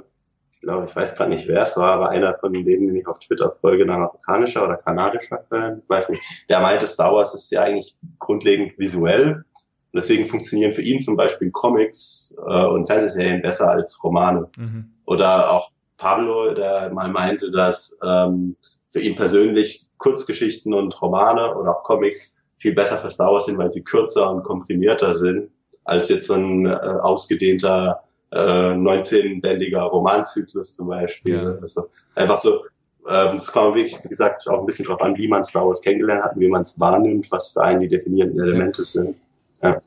Machst du da einen Unterschied, so was die Realität von Star Wars angeht? Also ähm, wenn man jetzt sagt, Filme. mir sagen, dass Star Wars nicht real ist? Naja, also wenn wir jetzt Star Wars als real ansehen und verschiedene Abstufungen von Realität. Nee, also was ich meine, ähm, es gibt ja Leute, die sagen, was ich jetzt eben auch schon angedeutet habe, so für mich zählen nur die Filme. Und dann, ja, die Filme und dann vielleicht noch die Bücher, aber die Comics, das ist für mich nicht mehr die Star Wars Realität. Ja, gut, das ist das dann so das Kopfkanon-Prinzip. Ne? ja, ja. Das heißt, Stufst du da irgendwie ab? Also sagen wir mal so bestimmt ein bisschen. Also ich klar, wenn jetzt, wenn ich jetzt irgendwie in einem Film sehe, dass, äh, ach, was gibt's da zum Beispiel, sage ich jetzt mal, einen Film äh, in der neuesten Fassung von Episode 4, äh, schießen die beiden aneinander vorbei oder keine Ahnung, oder Han Solo schießt zuerst oder irgendjemand schießt, keine Ahnung, was auch immer jetzt gerade aktuelle Version ist. Und dann lese ich den Filmroman dazu und dann schießt halt Han zuerst. Dann denke ich mir so, ja, okay, also jetzt aus einer Kanon-Perspektive wird halt die aktuelle Fassung von George Lucas gelten oder so, das hat dann Vorrang oder überschreitet es jetzt oder wenn äh, jetzt George Lucas sagt, die Klonkriege waren jetzt 20 Jahre vor Episode 4 und nicht 50 Jahre vor Episode 6, was äh, Timothy Zahn, glaube ich, immer wieder in seinen Büchern hat, dann nimmt halt das eine mal Vorrang vor dem anderen. Also es ist ja klar, da ist schon diese Abstufung, dass das äh, Tie-in-Medium quasi sich dem Hauptmedium unterwirft, so ein bisschen. Ja, aber für mich persönlich, ich will einfach unterhalten werden, ich will eine gute Story erzählt bekommen, bei der ich nicht das Gefühl habe, dass der Autor mich verarschen will, was ich bei der Aftermath Trilogy teilweise okay. dachte. Oder, äh, oder auch, keine Ahnung, bei äh, Der Kampf des Jedi, zum Beispiel ein klassischer Roman, mit dem ich überhaupt nichts anfangen kann. Ja, keine Ahnung, es ist so Momente, wo ich, wo ich mich nicht ernst genommen fühle als Leser oder so, oder wo ich mir da auch so denke, ja, das ist jetzt nicht gut. Aber prinzipiell sind die Geschichten für mich alle gleichwertig und das ist auch eine Chance von dem neuen Kanon, das zu beweisen. Also, dass äh, wirklich alles zählt. Ähm, Neuer Kanon, glaubst du, war, war das notwendig mit dem Tabula Rasa? Also gut, in gewisser Weise ja, ne? Wenn du eine Story erzählst, die die 20 Jahre oder wie lang ist es nach Rückkehr der Jedi-Ritter? Also mit den Romanen waren es schon über 40 Jahre danach und mit den Comics äh, über 140 Jahre danach. Also ja, inwiefern was nötig. Klar, wenn du jetzt eine neue Filmtrilogie machen willst, die nach Episode 6 spielt, und auch mit den gealterten Schauspielern musste vielleicht ein paar Abstriche machen. Also das war auf jeden Fall notwendig. Ich glaube, es wird nur die wenigsten Expanded Universe Fans geben, die sagen, wirklich alles davon hätte man hundertprozentig behalten müssen. Ich meine, selbst das alte Expanded Universe hat immer mal ab und zu mal eine Geschichte aus dem Kanon gestrichen oder gerade von dem alten Marvel-Zeug oder, aus der Klonkriegs-Story dann, als The Clone Wars daherkam. Aber war es nötig? Ich persönlich würde sagen, es war okay. Und ich kann es auch vollkommen verstehen. Ich hätte, wenn ich dann die Chance gehabt hätte, jetzt diese Filmsaga fortzusetzen, hätte ich auch keine äh, Yuzhan Wong-Invasion oder äh, so haben wollen jetzt in dem Moment. Da hätte ich mir die Story auch umgebastelt. Ich hätte persönlich wahrscheinlich äh, Jason China und so die, äh, die Kinder halt von den Mara Jade und so hätte ich wahrscheinlich schon übernommen, aber vielleicht mit einer etwas anderen äh, Story halt, die dann auch dem Alter der Schauspieler entspricht. Ähm, persönlich, also ich würde sagen, es war aber trotzdem eine gute Entscheidung, die ich auch nachvollziehen kann und ja, von Post-Endo hat man bisher noch nicht so viel gesehen. Also ich kann es noch nicht so groß beurteilen, wie ich das finde. Ich finde, Force Awakens hat ein paar Sachen interessant präsentiert, ein paar Sachen, zum Beispiel die Vernichtung der neuen Republik, die mir jetzt persönlich weniger gefallen. Aber ich, ich, ich habe da jetzt kein großes Problem damit, dass da Tabula Rasa gemacht wird. Was ich schade finde, was nicht nötig gewesen wäre, ist, dass man die Legends-Reihe einstellt. Also dass jetzt keine neuen Stories davon erzählt werden, weil ich finde, da hat es schon noch ein paar Stories zu erzählen gegeben. Vielleicht eines Tages. Ja. Ja, vor allem, also sag mal, dieses, dieses Legends-Label ist natürlich auch so ganz, also ich finde es eigentlich ziemlich gut. Ich ähm, auch. In den 90er Jahren hat mich das immer so ein bisschen gestresst, so, wenn du Star Wars Fan sein willst oder wenn du wirklich wissen willst, wie das alles da zusammenhängt, dann musst du eigentlich alles gelesen haben. Ja, und, und egal ob Film oder Comic oder Buch, egal von wem geschrieben, das ist jetzt das Star Wars Universum und du musst da irgendwie Bescheid wissen. Das hat mich immer irgendwie total gestresst. Das, das stand da damals schön auf den Covern, der Krieg der Sterne geht weiter. Ne? Das stand genau, überall drauf, genau. die, so die offizielle Geschichte. Ich meine, gut, ist jetzt bei dem Kanon nicht viel anders. Ich meine, da hängt auch viel zusammen und äh, Bücher wie Bloodline, die im Mai 2016 erschienen sind, haben dann schon Anspielungen auf Saw Gerreras Rebellenaktivitäten aus Rogue One gehabt und so. Also da hängt schon viel zusammen und wenn man da jetzt so wirklich am Ball bleiben will und jede Woche die neueste Story liest, dann hat man da auch Verbindungen. Aber ähm, also ich verstehe schon, was du meinst, dass sich das aber ein bisschen stresst, wenn dir das als die eine wahre offizielle Story erzählt wird. Ja, ja, genau. Äh, vor allem, wenn du halt weißt, eventuell, was gerade bei den Legends noch viel akuter war als bei äh, jetzt beim Kanon, wo das koordiniert wird. Ähm, wenn dann jemand halt wie George Lucas daherkommt und jetzt sagt, so, ich mache jetzt in der Ära einen Film oder eine Fernsehserie, mache zum Beispiel die Klonkriege erzähle ich jetzt und meine Version ist die, die gilt und ich lese jetzt nicht eure Romane, sondern das ist jetzt einfach eine alternative Story für mich oder äh, ja, das, das ist einfach das Expanded Universe und das in der Mitte ist so mein Core Universe, mein Hauptuniversum. Ähm, ja, das ist klar, inwiefern kann man dann beanspruchen, so die eine definitive Story ja. zu erzählen, wenn, wenn der Besitzer des Franchise nicht dahinter steht. Und das ist jetzt anders. Also die Lucasfilm Story Group, die das koordiniert und Disney und Lucasfilm stehen halt dahinter jetzt Das, ist, das hat sich verändert. Ja. Hm. Genau, also das ist auf der einen Seite Lucasfilm Story Group. Ähm, das, sowas gab's vorher auch noch gar nicht, oder? Oder es, es gab schon so also Continuity-Leute, ne? Also ja. wenn man, äh, genau, eben Leland G, Pablo Hidalgo und so, die haben ja schon seit Jahren Kontinuitätsarbeit ja. geleistet. Also das Holocron gab's ja schon seit den Prequels, glaube ich. Also ähm, was äh, auch gemacht wurde, ist keine Ahnung, dass Autoren untereinander koordiniert, sich koordiniert haben, dass die Redaktionen von Dark Horse Comics und Del Rey zusammengearbeitet haben, um zum Beispiel für, äh, was war es, Night Errant oder Dawn of the Jedi, also zwei Comicreihen, auch Begleitromane zu schreiben oder dass sie sich für den die Jedi-Ritter-Zyklus auch äh, koordiniert haben. Das saß zum Beispiel, als der geplant wurde, saßen nicht nur die Autoren im Zimmer, da saß auch Randy Stradley von Dark Horse im Zimmer, der hat dann auch vorgeschlagen, dass Chewbacca getötet werden soll zum Beispiel, was sehr umstritten war. Aber ähm, ja, also da, da gab es schon kreative Zusammenarbeit, aber ähm, eben es gab jetzt nicht so, wenn jetzt zum Beispiel dann George Lucas daherkam und sagte, so, jetzt erzähle ich aber eine Klonkriegsstory über die Schlacht von Camino, die der Story aus dem Comic ab, also abweicht, die davon abweicht, dann konnte da niemand was machen. Es, äh, da, da waren die halt machtlos. Jetzt können sie sagen, ja, okay, ihr könnt jetzt in den, Ä also das ist vielleicht auch zweischneidig, aber ihr könnt jetzt hier in der Ära zwischen Episode äh, 3 und 4 und zwischen der Ära, in der Ära zwischen 4 und 5 oder so, könnt ihr viel erzählen.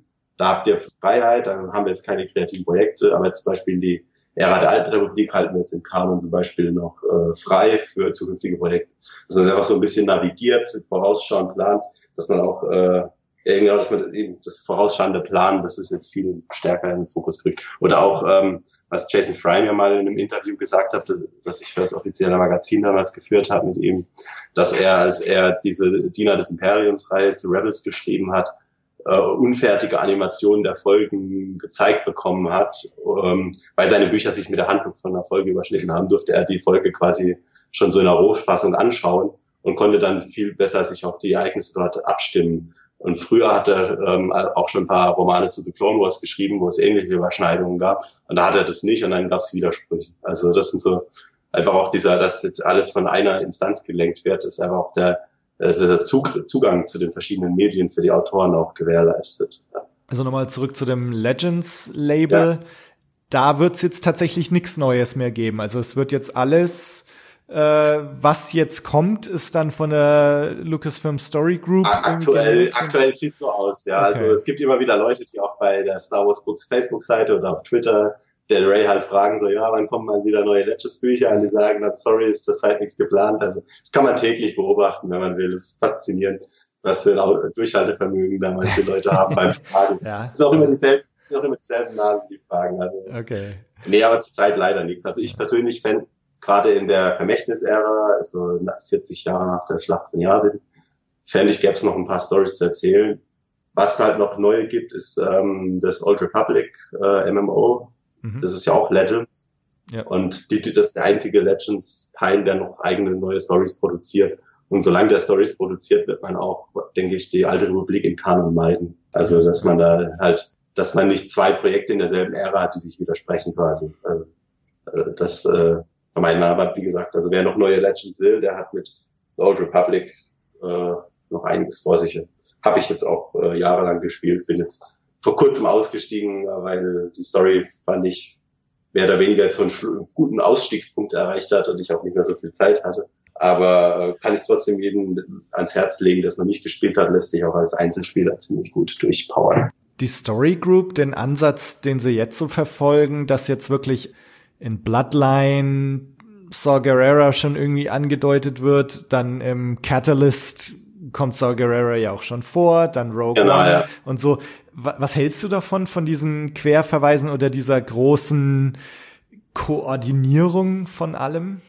Also erstmal ist es natürlich zu begrüßen, wenn sowas gemacht wird, weil dann fühlt sich die Geschichte auch ein bisschen lebendiger an. Man hat auch das Gefühl, dass die Geschichten zusammenhängen, dass ja, das zum Beispiel jetzt, wenn, wenn Sie jetzt einen Roman veröffentlichen wie Bloodline, der jetzt 28 Jahre nach Yavin spielt oder so, das für die Leute, das sind, was in Rogue One passiert ist, tatsächlich auch ein historisch präsenter Fakt ist, zum Beispiel. Ja. Ähm, also dass, äh, ja, eben, dass die Leute sich bewusst sind, dass früher was passiert ist. Das sind einfach so nette Verbindungen.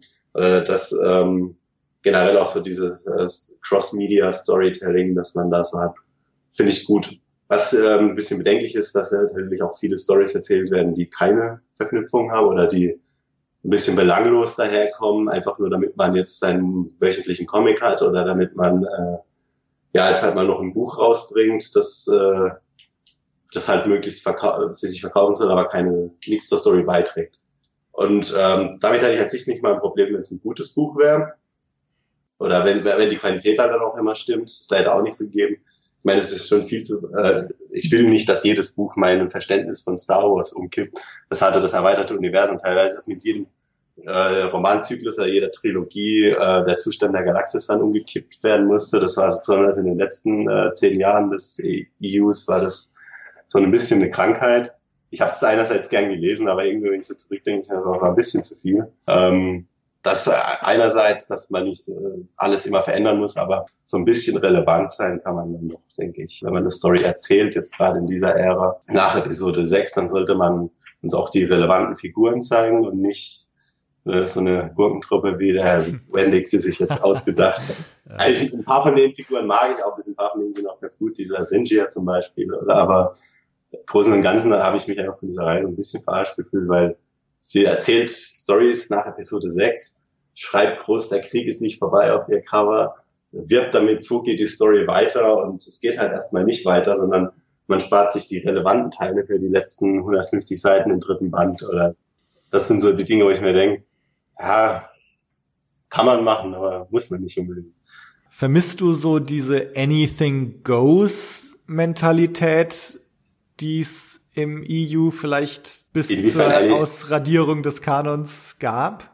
Also für mich persönlich wurde da nichts ausrotiert, es existiert immer noch ja, beides, finde ja. ich, aber es wird, eine wird halt nicht weitergeschrieben. Inwiefern anything goes, mal, also was meinst du genau damit? Also, also ich hatte so das Gefühl, dass du halt, also ähnlich, was du jetzt eingangs auch schon oder, oder vorhin schon gesagt hast, dass du halt eine Horror-Story hattest und, und klassische Abenteuer-Stories und. Ach, das hast du jetzt eigentlich immer noch. Also ähm, Horror Story äh, kommt jetzt tatsächlich ab Mai ähm, in Comicform. Äh, Streaming Citadel heißt es. Das ist ein Crossover zwischen dieser Star Wars Hauptreihe von Jason Aaron und ähm, Dr. Afra von äh, Kieran Gillen.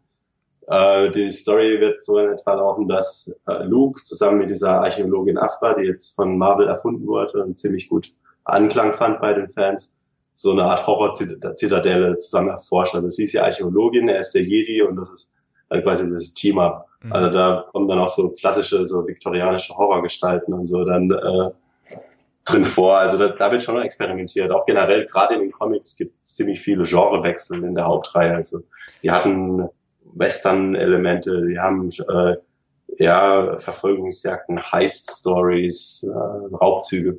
Ja, hatten sie immer noch mit der Vielfalt. Oder auch diese militärischen Stories wie Twilight Company oder diese politisch intriganten Stories, wie sie jetzt in Catalyst da ein bisschen vorkamen, Target. Also da gibt, findest du von den Genres, ist die Vielfalt immer noch bedient oder Adventures in Wild Space, was so diese Abenteuergenre ein bisschen anspricht. Da glaube ich nicht, dass ich geändert habe. Was mit Anything Goes, was ich erst verstanden hatte, war so, dass, dass einfach so die Zukunft offen ist quasi in den Büchern. Also, dass ähm, nach Episode 6 einfach alles Mögliche geschehen kann. Weißt du? Das, äh, das habe ich erst gedacht, was du meinst. Und das hat man jetzt natürlich nicht, weil die Filme dieses äh, das Erzählen und die Bücher dann nur die, das erklärende Ergänzungsmaterial liefern. Das vermisse ich so ein bisschen. Andererseits hat das Expanded Universe sich dadurch ja auch schon so ein bisschen Endpunkt gesetzt, dass sie dann diese Legacy Comics hatten, die 100 Jahre nach den Romanen spielten und dann quasi schon einen Status quo vorgeben, vorgegeben haben, den die Bücher dann irgendwann erreichen müssten. Und teilweise haben sie sich auch ein bisschen zu sehr darin beeilt. Also, hm. ja.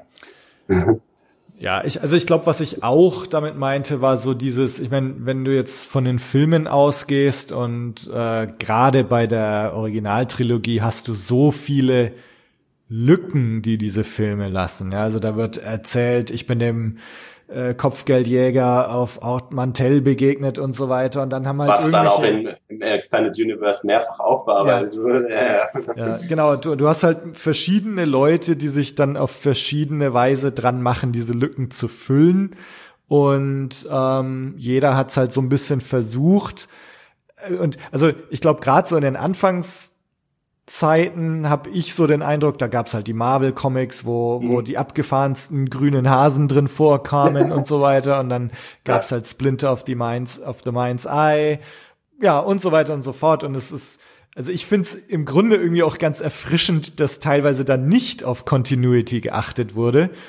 Ähm, ja. Und, und dann halt, naja, und das ist vielleicht ein bisschen das, was ich vorhin auch meinte mit diesem Legends-Label. Ne? Also das, das hat dann auch gar nicht mehr den Anspruch, dass das jetzt alles äh, in der innerhalb der Kontinuität sein muss, sondern das sind halt irgendwelche Stories, die erzählt werden, wo sich irgendwelche Autoren halt ein Expanded Universe halt, ne? ein erweitertes genau, ja, Universum. Ja. Was über die, ja, okay. Also ich lese die Bücher ja schon, um mehr über die Saga zu erfahren. Also das ist schon ein bisschen mein Anspruch auch ja. dabei. Muss, wie gesagt, nicht alles die Galaxis verändern, aber so ein bisschen was über einen neuen Winkel der Galaxis möchte ich dann doch lernen. Zum Beispiel auch eben in Adventures in Wild Space, wo man ein bisschen den wilden Raum erkundet, ein bisschen auch, also das hat auch eine Spoiler-Vorsicht, ein bisschen eine Verbindung zum Todesstern-Projekt dann jetzt auch so, ähm, diese Erzählung, die da gesponnen wird. Das ist einfach, also ich mag diese Verknüpfung doch, das, das macht für mich schon einen gewissen Reiz aus, gerade auch mal zu den, vielleicht zu Werken zu greifen, die man sonst vielleicht auch übergangen hätte. Mhm.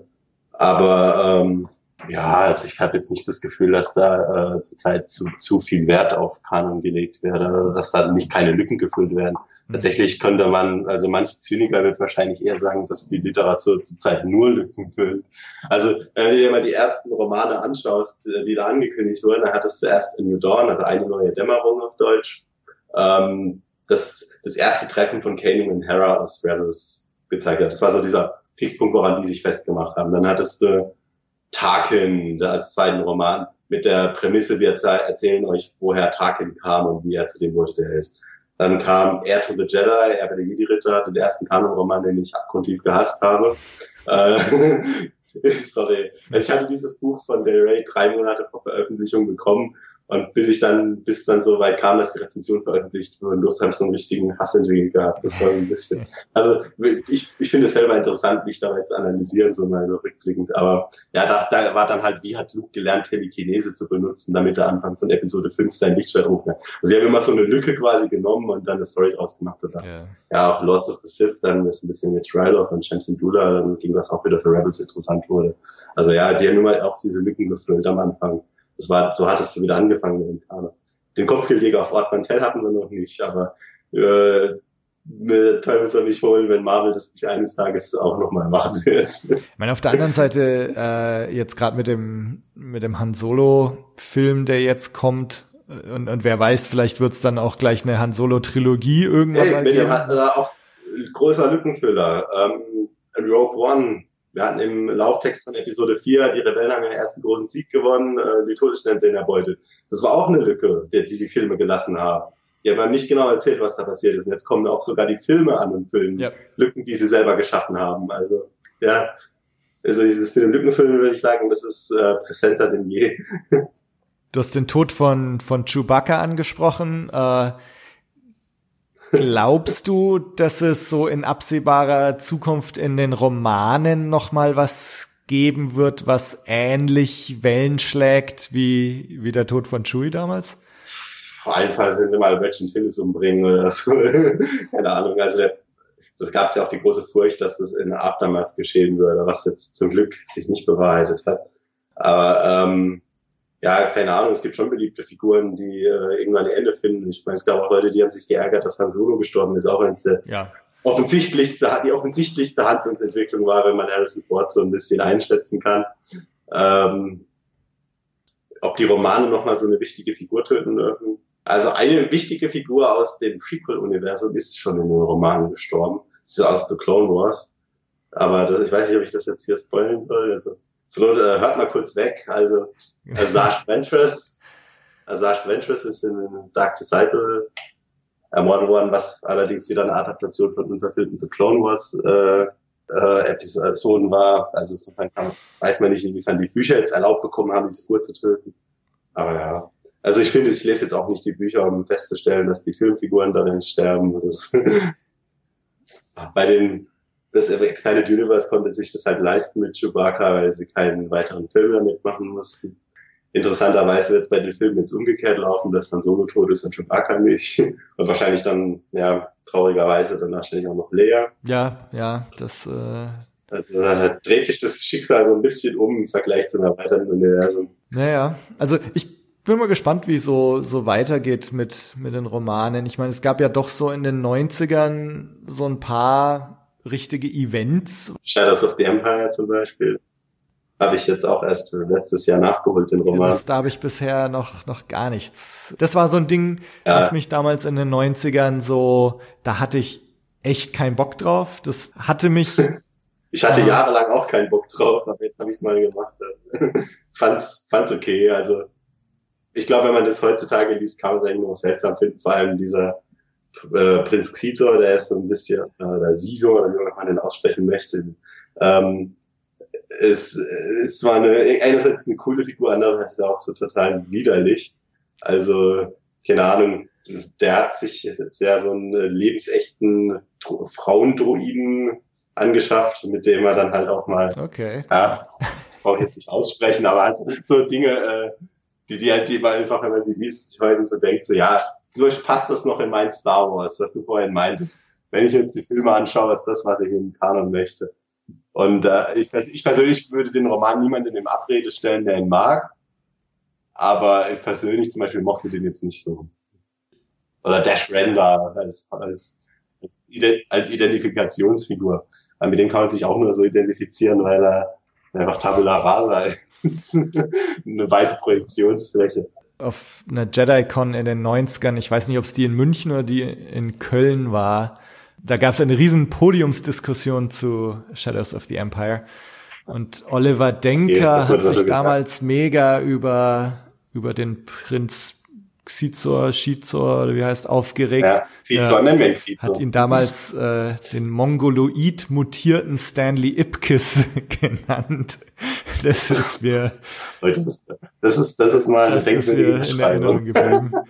ähm, Ja, nee, also der, der hat als Schurke schon was drauf, das, aber er ist halt auch irgendwie so, also seine Hauptcharaktereigenschaft ist einfach, dass er Leute vergewaltigen kann mit Hilfe seiner Pheromone und das ist halt, aus heutiger Perspektive ist es einfach nicht, äh, es ist keine gute Idee, so eine Story zu schreiben. Sie liest sich halt einfach auch seltsam, wenn man zum Beispiel Prinzessin Leia dann in so einer Situation erlebt, wie sie von dem so umgarnt wird und man sich so denkt, nee, also das ist nicht mehr meine Prinzessin Leia, die, meine Prinzessin Leia, die ist diejenige, die Jabba dann, keine Ahnung, den, den äh, Kragen umgedreht hat, oder das ihn halt erwürgt hat, oder die äh, Han und äh, Luke den Blaster abnimmt und dann ein paar Sturmtruppen abknallt, weil die zu unfähig sind, oder keine Ahnung, das ist Leia.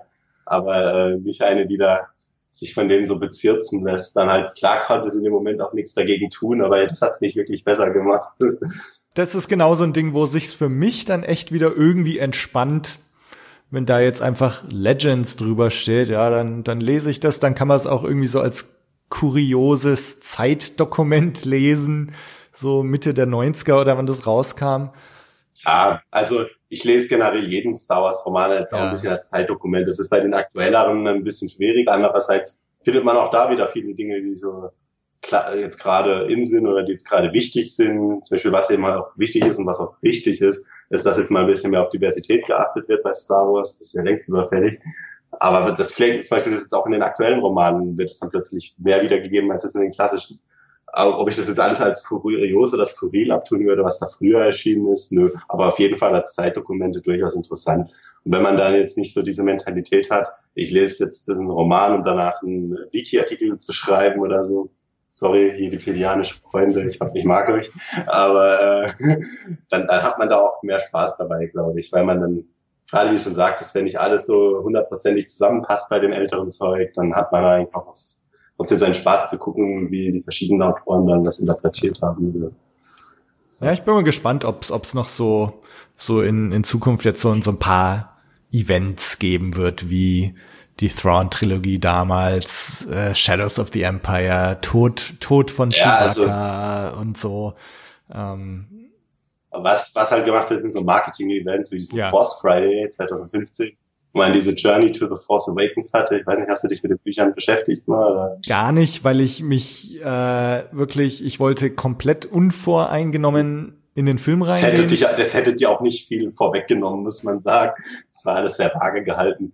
Aber ja, man hat halt Ahnung, ein paar Aliens und Figuren darin eingeführt oder halt auch Aftermath, so was so, keine Ahnung, zwei, drei Monate dann nach Episode 6 mit seiner Haupthandlung dann einsetzte. Oder Lost Stars, was dann bis zur Schlacht von Jakku ging. Also man hat mal diese Welt gesehen, man weiß, wie dieser Sternzerstörerfriedhof zustande gekommen ist, aber über den tatsächlichen Zustand der Galaxis 34 Jahre nach Jahren wusste man immer noch nichts. Also da gab es dann in den Jugendromanen also kleine Pro- und Epiloge, die dann, keine Ahnung, in, in der Widerstandsbasis gespielt haben, ohne dass man großen Kontext bekommen hat. Aber man hat dann mal die eine Pilotin da, Jess Pava, kennengelernt, die dann auch bei Poe in der Staffel mitfliegt. Also Hintergrundfiguren. Also wie gesagt, man, man muss schon die Figuren dann äh, wirklich identifizieren im Film, aber einfach so Sachen dann, wenn man den Film schaut und dann denkt so, ah, die Figur da, die habe ich illustriert in dem einen Buch gesehen oder so, weißt du, das, so, das, das waren eher so kleine Gimmicks dann. Aber das, das gibt's dann halt an den Events. Äh, ansonsten, ja, gibt's halt auch diese Comic-Events, die Crossover, Vader Down, Screaming Citadel. Aber ich weiß nicht, ob es nochmal was Großes geben wird, wie jetzt, ja, wir töten jetzt Chewbacca oder oder halt auch wirklich für Expanded Universe Fans genauso wichtig. Wir töten jetzt Anakin Solo, wir töten jetzt Jace Solo, wir töten Mara Jade. Das hat ja auch Ja. einen Shitstorm gegeben, als äh, äh, Sacrifice rauskam und Mara Jade dann von ihrem äh, Neffen da getötet wurde. Das, ja, also das sind so Sachen, die, das ist allerdings auch wieder, da hat man sich eine Figur aufgebaut im Expanded Universe über 20 Jahre hinweg äh, mit Mara Jade. Das muss das jetzt noch geschehen. Also es gibt so ein paar Kanonfiguren, tatsächlich alle weiblich, muss man sagen, die äh, eine riesige Gefolgschaft haben, wie jetzt Dr. Afra bei den Marvel Comics, auch eine Figur, die ich persönlich sehr mag. Eine Kollegin Ines bei uns in der Jedi-Bibliothek ist jetzt weniger begeistert von ihr, weil sie ein bisschen überzogen findet. Dann scheiden sich ihre Geister. Oder Admiralin Ray Sloan von äh, aus Eine neue Dämmerung, die jetzt auch in der Aftermath-Trilogie auftaucht und auch schon in Comics einen kurzen Auftritt hatte. Ähm, da, da baut man sich auch Figuren auf, wo die Leute dran hängen und wo ich auch selbst als jemand, der jetzt Aftermath nicht so mochte, dann diese Bücher trotzdem gelesen hat, so, oh, okay, hoffentlich passiert dieser Figur jetzt nichts. Also da ist man dann doch wieder mit dabei. Und das sind so Dinge, die muss sich dieser Kanon jetzt erst noch verdienen. Und äh, wenn dann jetzt in ein paar Jahren dann irgendwann mal was rauskommt, wo, diese Figur dann getötet wird oder wo dir irgendwas zuschaut oder eine wichtige Änderung in deinem Leben stattfindet oder so, glaube ich schon, dass dann auch zumindest bei den Buchlesern halt ein Aufschrei da sein wird. Oder wenn dann die Figur plötzlich in Rebels auftaucht, wie jetzt Thrawn, dann ist, äh, wird da auch natürlich Begeisterung ausbrechen. Ja, wo wir gerade von Thrawn reden. Ähm, Überleitung. Genau, wir haben beide Thrawn gelesen, äh, kam jetzt gerade erst am 11. April in USA und England raus, ne? Genau. In Deutschland erst irgendwann spät. Mitte Februar 2018. Okay, also die, die Leser, die es jetzt nur auf Deutsch lesen wollen, müssen jetzt wirklich weghören, weil wir werden uns jetzt nicht zurückhalten, was, was Spoiler angeht. Ähm, die, die es jetzt auf Englisch lesen wollen und auch noch nicht gelesen haben, sollten vielleicht auch erstmal weghören. Also wir werden jetzt nicht versuchen, gar nichts zu verraten. Ähm, genau. Ja, Thrawn. Timothy Zahn äh, ist wieder am Start mit seinem altbekannten Charakter, den sie jetzt wieder aus der Versenkung geholt haben. Ja, ähm, ja beziehungsweise in, in Rebels haben sie ihn ja schon für dritte Staffel reanimiert. Genau. Und, Staffel. und jetzt also der Roman Thrawn äh, reiht sich so ein mit Tarkin so ein bisschen, ne? So, also der, der Roman, der jetzt einfach nur den Namen im Titel trägt eines äh, bekannten Ja, und gibt's- beliebten Gibt's Charakters. im Kanon ja inzwischen ein paar von der Sorte, die nur den Namen im Titel, also ja, den Namen von der Hauptfigur haben. Jetzt neu angekündigt ja auch Phasma zum Beispiel. Ja, ja, ja, genau. Oder, genau. Tarkin, Thrawn. Ich bin mir sicher. Die, die ganzen Comicreihen von Marvel, die nur Poe Ja. Dameron. Poe Dameron, ja. ab, äh, äh, Han Solo, Leia, ich meine die ganze Reihe, ne? Ja, Darth ja. Vader. genau. Es ist ja zurzeit sehr Mode irgendwie, die nur nach den Figuren zu benennen. Ja, da können wir uns nachher vielleicht auch noch kurz drüber unterhalten, was das jetzt bedeutet, dass jetzt hier so ein Roman einfach Thrawn heißt. Ähm, aber fangen wir vielleicht erstmal an. Bevor wir überhaupt irgendwas diskutieren, wie wir es jetzt fanden oder, oder was das jetzt alles heißen soll, willst du ganz kurz zusammenfassen, worum es geht? Okay, ja, also das ist auch ziemlich schnell gesagt und das hängt auch ein bisschen mit damit zusammen, warum der Roman Thrawn heißt, also genau wie Tarkin und äh, andere Werke dieser Art. Es ist eine Biografie im, ja, jetzt im weiteren Sinne, deckt nicht sein komplettes Leben ab natürlich, also es spielt vor Rebels. Man kann, wenn man den Zeitangaben im Buch grob folgt, zu sagen, es beginnt so gut zehn Jahre vor äh, Rebels, ein bisschen mehr vielleicht sogar. Und zeigt halt, wie Thrawn von den Chiss, die es auch äh, namentlich wieder in den Kanon geschafft haben, äh, wie er von den Chiss quasi zu dem, zum Imperium gekommen ist und wie er dann innerhalb des Imperiums vom einfachen Kadetten zum Großadmiral wird. Das ist so kurz zusammengefasst die Handlung. Also. Genau, und man man folgt so ihm über mehrere Jahre hinweg. Ne? Ihm ist genau. so ein Zeitraffer. Ähm, Genau, äh, ihm, und dann ist ihm ein so ein, so ein anderer Imperialer zur Seite gestellt, Eli Vanto. Eli Vanto, ja. Den, genau. Der so ein bisschen der, der Watson zu seinem Sherlock ist. Genau, das ist, das ist die, die Absicht auch dahinter, denke ich, genau. In der ursprünglichen Front-Trilogie hatten wir ja den Captain Pelion mhm. von dem Sternzerstörer Chimäre. Der dann wollte Zahn aus Timeline-Gründen, also der hat da kann man vielleicht gleich noch reden, seine Kopftimeline und da passt Pelion jetzt noch nicht in diesen Abschnitt rein. Also äh, hat er jetzt diesen Eli genommen, genau, der auch so eine Everyman oder Watson-Figur ist, genau. die einfach einfacher gestrickt ist und äh, aus deren Augen wir dann Franz Genie bewundern dürfen. Ja, ja, ja. genau, genau.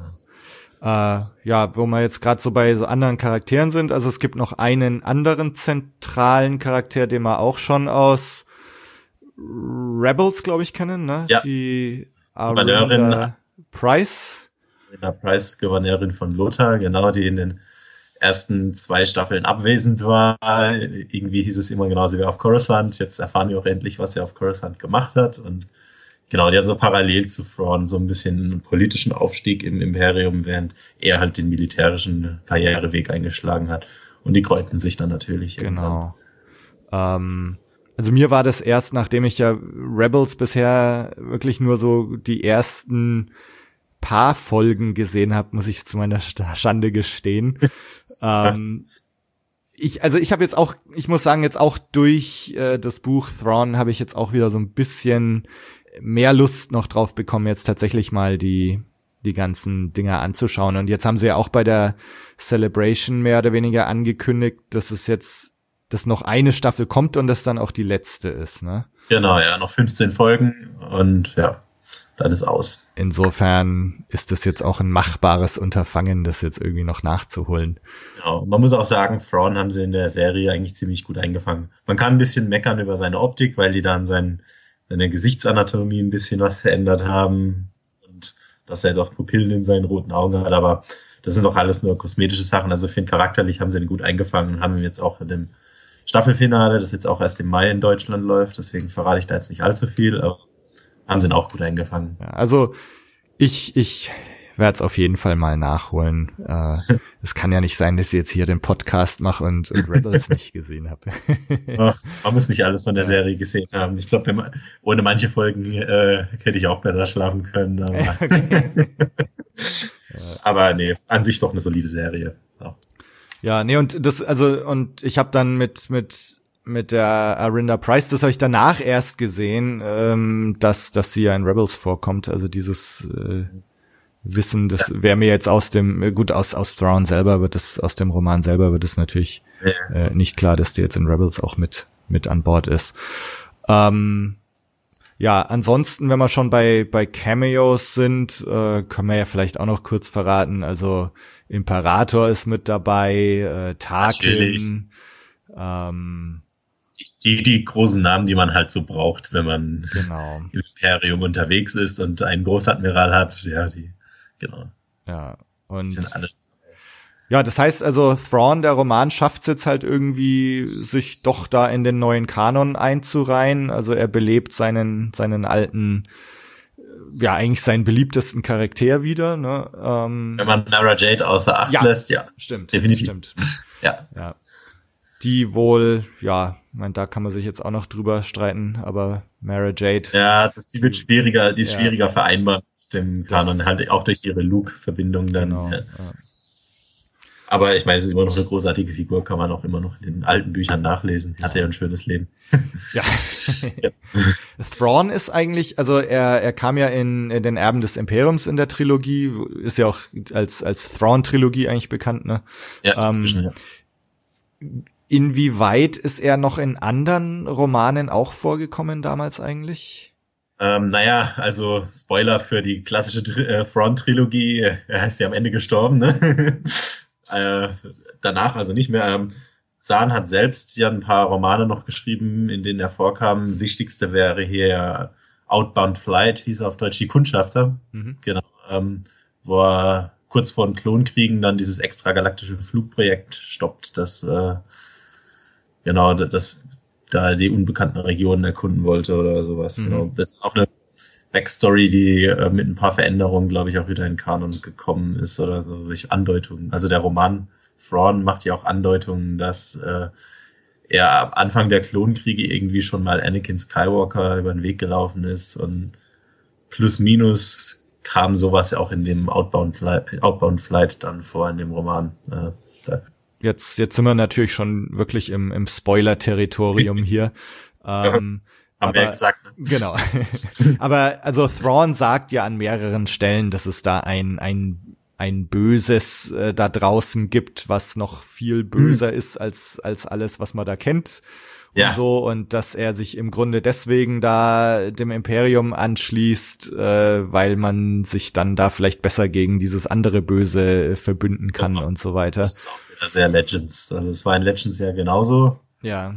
Nur da, da bezog sich das sehr konkret auf äh, die Yusan Wong aus der Ebed Ritterreihe, äh, die man in den unbekannten Regionen schon kannte, weil die schon irgendwelche Speer dahin geschickt hatten und so. Also das war äh, dann durch mehrere Redcons und ja, genau, rückwegende Kontinuitäten dann ähm, Frauds Motiv dafür, ins Imperium zu gehen und manche Autoren waren sogar so wahnsinnig, das so weit zu drehen, dass es Palpatines Grund war, ein Imperium aufzubauen okay. oder so.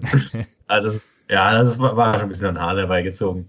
Aber äh, ja, plus minus klar, es gab diese große Bedrohung und äh, ja, jetzt im Kanon kann man spekulieren, was diese große Bedrohung ist. Einfach nur wieder irgendeine Alien-Rasse XY, die man noch nicht kennt, oder ist es, ob die jetzt äh, von ihrer Kanon-Architektur und so, die, die ja durchaus äh, vorhanden ist, darauf hinarbeiten, dass es halt sowas wie Snoke und äh, ja. Ja. Also, also es gab ja Aftermath-Trilogie, Anspielungen auf Böses in den unbekannten Regionen und so. Ähm, ja, also ich habe jetzt so erst im Nachhinein beim beim nochmal nachrecherchieren eben gesehen, dass das äh, mit Outbound Flight äh, und so äh, da in den Regionen auch schon immer was gelauert hat und und ja. Yusan Wong genau dann dann eben diese ganze Bedrohung und und Storyline, ähm, weil ich habe mich so beim direkt beim Lesen von Thrawn habe ich auch gleich gedacht, okay, krass, vielleicht ist das tatsächlich jetzt Snoke, der hier irgendwie angeteasert wird oder irgendwas, was halt außerhalb des Imperiums steht, außerhalb von Palpatine.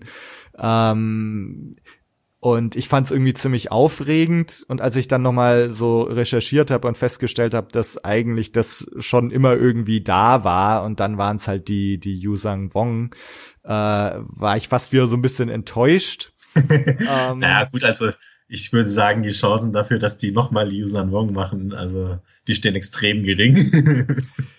das war äh, mir auch immer zu äh, Star Trek mäßig irgendwie. Ja, also ich kann es auch verstehen. Also ich fand die Reihe super zum Lesen. Mhm, äh, okay. Ist auch ein, ein, mit unter der eine der ersten Romanreihen, die ich gelesen habe. Ich glaube, Band 9, das Ultimatum, war irgendwie so mein vierter oder fünfter Star Wars Roman. Ähm, aber persönlich brauche ich die nicht in der offiziellen Kontinuität. Nee. Also es hat Spaß gemacht, aber es brauche ich nicht nochmal. Ja.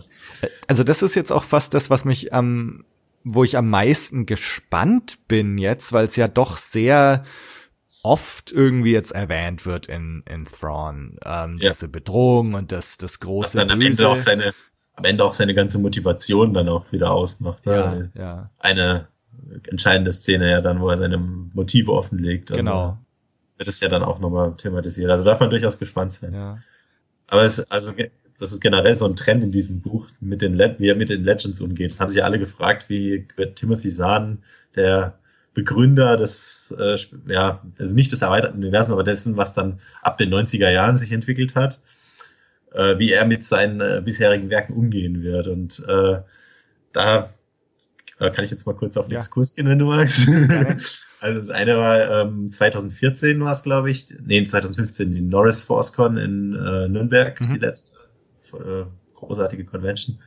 Ähm, war ja auch Timothy Zahn zu Gast und da hatten wir auch ein bisschen Gelegenheit mit ihm zu schwätzen und äh, hat er schon so gemeint, so egal was im Kanon passiert mit Force Awakens und was auch immer, er wird es in seinem Kopf schaffen, das irgendwie mit seinen Büchern zu vereinen. Und das war auch schon immer sein äh, Stil, egal was die anderen Autoren geschrieben gemacht haben egal, äh, oder gemacht haben, egal was George Lucas in den Prequels oder in Clone Wars gemacht hat.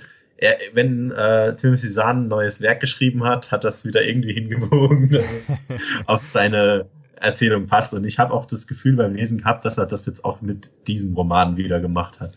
Und da, ähm, das Lustigste fand ich, er sagte die Kurzgeschichte Mist Encounter was. Nee.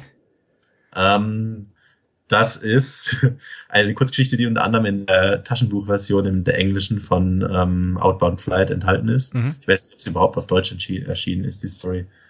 Ich glaube nicht, aber ähm, ja, genau. Diese Story erzählt halt, wie Captain Boss Park, ein äh, imperialer Offizier, mit seiner Crew ein äh, Notrufsignal, ein Notrufsignal am Rande des äh, bekannten Weltraums halt empfängt, dort dann Nachforschung angeht und plötzlich werden sie angegriffen von irgendeinem mysteriösen Einheimischen und am Ende der Story nehmen sie dann halt Thrawn fest und bringen ihn ins Imperium. Wenn dir das jetzt bekannt vorkommt, dann waren Klingt bekannt. das waren es die ersten ein, zwei Kapitel von Thrawn, die, die wirklich fast eins zu eins diese Kurzgeschichte nacherzählen. Einzige Änderung, die man wirklich vorgenommen hat, ähm, abgesehen von, einem, von einer anderen Perspektive, die man gewählt hat, war eben, dass man diesen Eli Vanto eingefügt hat. Also, also Ja. es ist wirklich, die, der, der Plot der Kurzgeschichte hat sich nicht verändert. Das ist, äh, es ist nur, dass diese andere Perspektive dabei ist. Also es ist schon, äh, zeigt auch wieder genau, wie er damit, äh, wie er damit umgegangen ist, dass er jetzt in einer anderen Kontinuität schreibt. Er hat einfach erstmal eine komplette frühere Story kanonisiert. also, ja. Das ist typisch Timothy Zahn wieder gewesen. Ähm, an, ansonsten gibt's, hast du noch weitere Beobachtungen so von wegen äh, Kanon und, und Timothy Zahn, was er jetzt da so macht?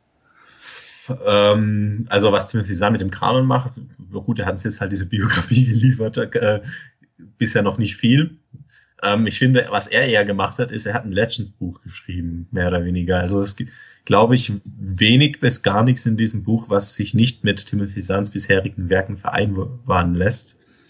Das Buch kann wunderbar in beiden Welten existieren. ja. Und ähm, er hat ja auch immer auf, äh, jetzt auch auf der Celebration wieder gesagt, er hat einfach die Vorgeschichte von seiner Figur geschrieben und halt Rebels als Verankerungspunkt genommen. Aber da bisher zu Thrawn in dieser speziellen Ära seines Lebens noch nichts bekannt war, hatte der, hatte der auch einfach schön, schön die Möglichkeit, das einfach passend zu machen. Ja, ja. Also man kann Outbound Flight, Thrawn und dann die äh, ursprüngliche Trilogie dann auch äh, die Thrawn-Trilogie lesen glaube ich, ohne dass man merkt, dass man da Dinge aus verschiedenen Kontinuitäten gelesen hat. Also, ich glaube jetzt, das passt wunderbar. Ja, ja ich meine, äh, wir haben uns ja jetzt dann quasi eingangs äh, schon drüber unterhalten, ähm, über, über dieses Legends-Label und, Genau. und, und auch über die verschiedenen Realitätslevel oder, oder den einzelnen eigenen Kanon, den jeder so in seinem Kopf hat und äh, ja, ich meine, mir geht's grundsätzlich so, ähm, dass ich halt, es gibt halt die Filme und dann gibt's die Romane und klar, Genau. jetzt gibt's halt offiziell innerhalb der Romane die die verschiedenen Level von Realität. Es gibt die die kanonischen Romane und es gibt die Legends Romane. Genau. Äh, ja, und äh, ich irgendwie ist es ja ganz erfrischend, ne, wenn dann hier so ein Roman kommt, der irgendwie beides sein kann eigentlich. Ja, also ich meine, klar, offiziell ist er Kanon, aber wenn hier sich jetzt jemand äh, in Legends gerne eine Vorgeschichte von Thrawn gewünscht hätte zu seiner imperialen Zeit, dann kann er dieses Buch auch problemlos lesen. Also da glaube ich, man ist halt anderer Meinung. wo, wo ich gespannt bin, also mir hat's jetzt schon auch Lust auf, auf mehr gemacht. Also ich würde gerne weitere Dinger lesen, wo, wo Thrawn im offiziellen Kanon jetzt wieder auftaucht. Timothy Zahn war auch immer schon jemand, der bei jeder Convention und in jedem Fan-Interview auf die Frage, na, haben Sie noch weitere Ideen, äh, dann direkt aufgelistet hat, ja, ich habe Lucasfilm das vorgeschlagen und das vorgeschlagen und daran arbeite ich noch und daran arbeite ich noch. Ich glaube, ich habe mal einen Wikipedia-Artikel gelesen, wo irgendwie fünf, sechs verschiedene Konzepte, die er irgendwie mal irgendwann ausarbeiten wollte, aufgezählt wurden. Und ich meine auch neulich was gelesen zu haben, von wegen, dass er auch schon weitere Ideen hätte für einen weiteren Thrawn-Roman im Kanon dann. Aha. Und ich glaube auch eben, dass er ähm, jetzt auch in dem Roman selbst so ein paar Stellen offen gelassen hat. Eben zum Beispiel diese Vorgeschichte mit Anakin Skywalker, die er, ja, ja. Die, die er jetzt im Legends war es vor den Klonkriegen, jetzt ist es am Anfang der Klonkriege. Ist auch noch so ein bisschen, also da kann man noch was Neues erzählen, glaube ich. Ja. Also denke ich auch, dass wir sich ein paar Türchen offen gelassen haben. Ja. Oder vielleicht, falls er Rebels überleben sollte, vielleicht auch danach was. Ich meine, ähm, also jetzt kommen wirklich zwei, zwei ziemlich große Spoiler, weil sie wirklich ja. zwei Sachen jetzt vorwegnehmen, die ganz am Ende des Buches kommen. Ähm, also wer bis jetzt noch zugehört hat der, und nicht gespoilert werden, der sollte jetzt wirklich weghören. Ähm, Genau, und zwar, also zum einen haben wir ja die Szene, wo er dann Vader trifft, ganz am Ende. Genau. Und, und beide sind so, ah, endlich treffen wir uns. Äh, Thrawn weiß natürlich nicht, dass das jetzt Anakin ist. Noch nicht. und ja. ähm, genau, aber sag mal, also da könnte natürlich noch angeknüpft werden, genau. wie, wie geht diese Beziehung Vader und Thrawn weiter. Und äh, dann haben wir natürlich ganz am Ende noch diese Szene, wo, wo Eli Vanto, dann der Zögling von Thrawn, jetzt auf eigenen Füßen steht und plötzlich bei den Chiss landet. Bei den Chiss landet und äh, wird jetzt klar, dass Thrawn ihn da hingeschickt oder weiterempfohlen hat und so und ja. und damit endet's dann auch äh, so was macht Vanto dann bei den bei den Chiss oder wie kann er ihnen da jetzt helfen und okay und auch in welchem Zusammenhang hilft er ihnen da wieder. Ähm, genau, also da gibt's natürlich auch noch einen riesen Anknüpfungspunkt theoretisch. Richtig, genau. Das geht dann auch wieder so ein bisschen in Richtung Hand von Thrawn. Auch wieder ähm, diese Zahnreide, wo ähm, dann thematisiert wird, dass dieser Captain Park vom Anfang des Buches ja. gemeinsam mit ein paar anderen Imperialen dann dieses zweite Mini-Imperium da in den unbekannten Regionen dann aufgebaut hat. Dieses Imperium der Hand hieß es, glaube ich, später. Das äh, ja eben, weil, weil wieder so Fra Franz persönliche kleine äh, Flotte war oder also, ich weiß nicht mehr genau, was er damit vorhatte. Das ist ein paar ein Weilchen her, dass ich es gelesen habe, aber ja. Also ich glaube, es geht auch wieder von Zahns Sicht aus, hat er sich da was konstruiert, wieder in Richtung Hand von Thrawn-Reihe. Ja, was ich mich frag, ist so, warum gibt es jetzt diesen Roman? äh, ist es jetzt einfach ganz banal, ähm, wie äh, was, was Timothy Zahn ja auch jetzt im, in der Widmung schreibt, ne, dass das jetzt all denen gewidmet ist, die äh, sich neue Geschichten von Thrawn gewünscht haben und, und nicht aufgegeben haben oder was auch immer er da schreibt. Ist es jetzt einfach das, ne, Fanservice oder Service für die alten Fans von Thrawn? Ähm, ich würde sagen, ja, in erster Linie ist es schon mal, aber es hat auch das Potenzial mehr zu sein. Also meine, klar, ist erstmal natürlich der Fanservice, das ist auch ein weiterer Grund, warum das Buch nur Thrawn heißt. Ne? Ähm, und natürlich aber auch eine Vorgeschichte für Rebels. Ja. Also in Thrawns erster Folge in Rebels wurden ein paar Dinge erwähnt, zum Beispiel, dass er irgendwie ein Genozid oder so äh, verursacht hätte. Am Ende des Buchs, Spoiler, erfahren wir dann, dass es gar nicht er war, sondern Price. Also ja. da, äh, das war dann auch wieder für die, die Rebels geschaut haben, ein kleiner Plot-Twist quasi. Ne?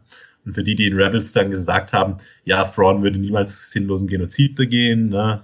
gab es ein paar Fans, die da ein bisschen böse auf die Serie waren und äh, Sahn hat das jetzt im Buch wieder hingebogen quasi. Ähm, ja, er ist schon eine gute Vorgeschichte dafür. Ähm, welchen Platz der in Kanon halt einnehmen wird, dann eben mit dieser Bedrohung in den unbekannten Regionen und so.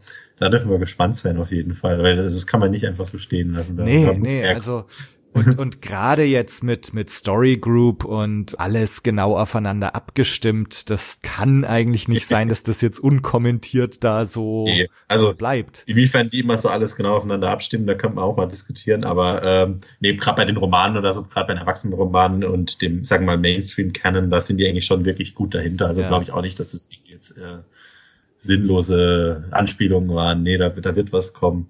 Und eben, ich glaube, dass sie das mit der Aftermath-Reihe dann verknüpfen, wo ja schon gesagt wurde, dass Palpatine irgendwas in den unbekannten Regionen gespürt hat, irgendwie, oder am Rand der Galaxis, irgendwas war da in dem Empire's End, in dem letzten. Ich meine, wer, wer weiß, ob, ob man vielleicht sogar jetzt schon in, in Episode 8 dann da irgendwie was bekommen. Also das, das wäre natürlich schon so ein, so ein gewisser Geniestreich, wenn, wenn jetzt so zwischen den Zeilen von Thrawn schon irgendwie was angeteasert wird, was tatsächlich jetzt in, in Episode 8 oder 9 irgendwie eine Relevanz bekommt.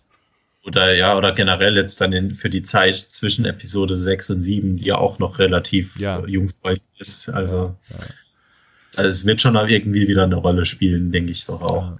Weil, also ich, ich denke mir halt so gerade jetzt in den Zeiten von neuem Kanon, wo, wo ich irgendwie so das Gefühl habe, dass da sehr viele Sachen sehr überlegt und, und mit Intention passieren, äh, kann ich mir jetzt nicht vorstellen, dass man sowas wie diese Bedrohung von außen völlig kommentarlos stehen lässt. Richtig, also wenn, wenn die da keine Pläne oder wenn die, wenn die damit nicht einverstanden gewesen wären, hätten sie es nicht in den Roman schreiben lassen. Also ja, das ist, ja. Äh, klar. Mein, was ich ganz schön fand, äh, ich hatte es, habe gerade so ein bisschen rumgeblättert. Äh, Im Epilog äh, war so eine Stelle, wo ich gedacht habe, das ist vielleicht so ein bisschen so eine Art Meta-Kommentar, äh, auch warum es dieses Buch gibt.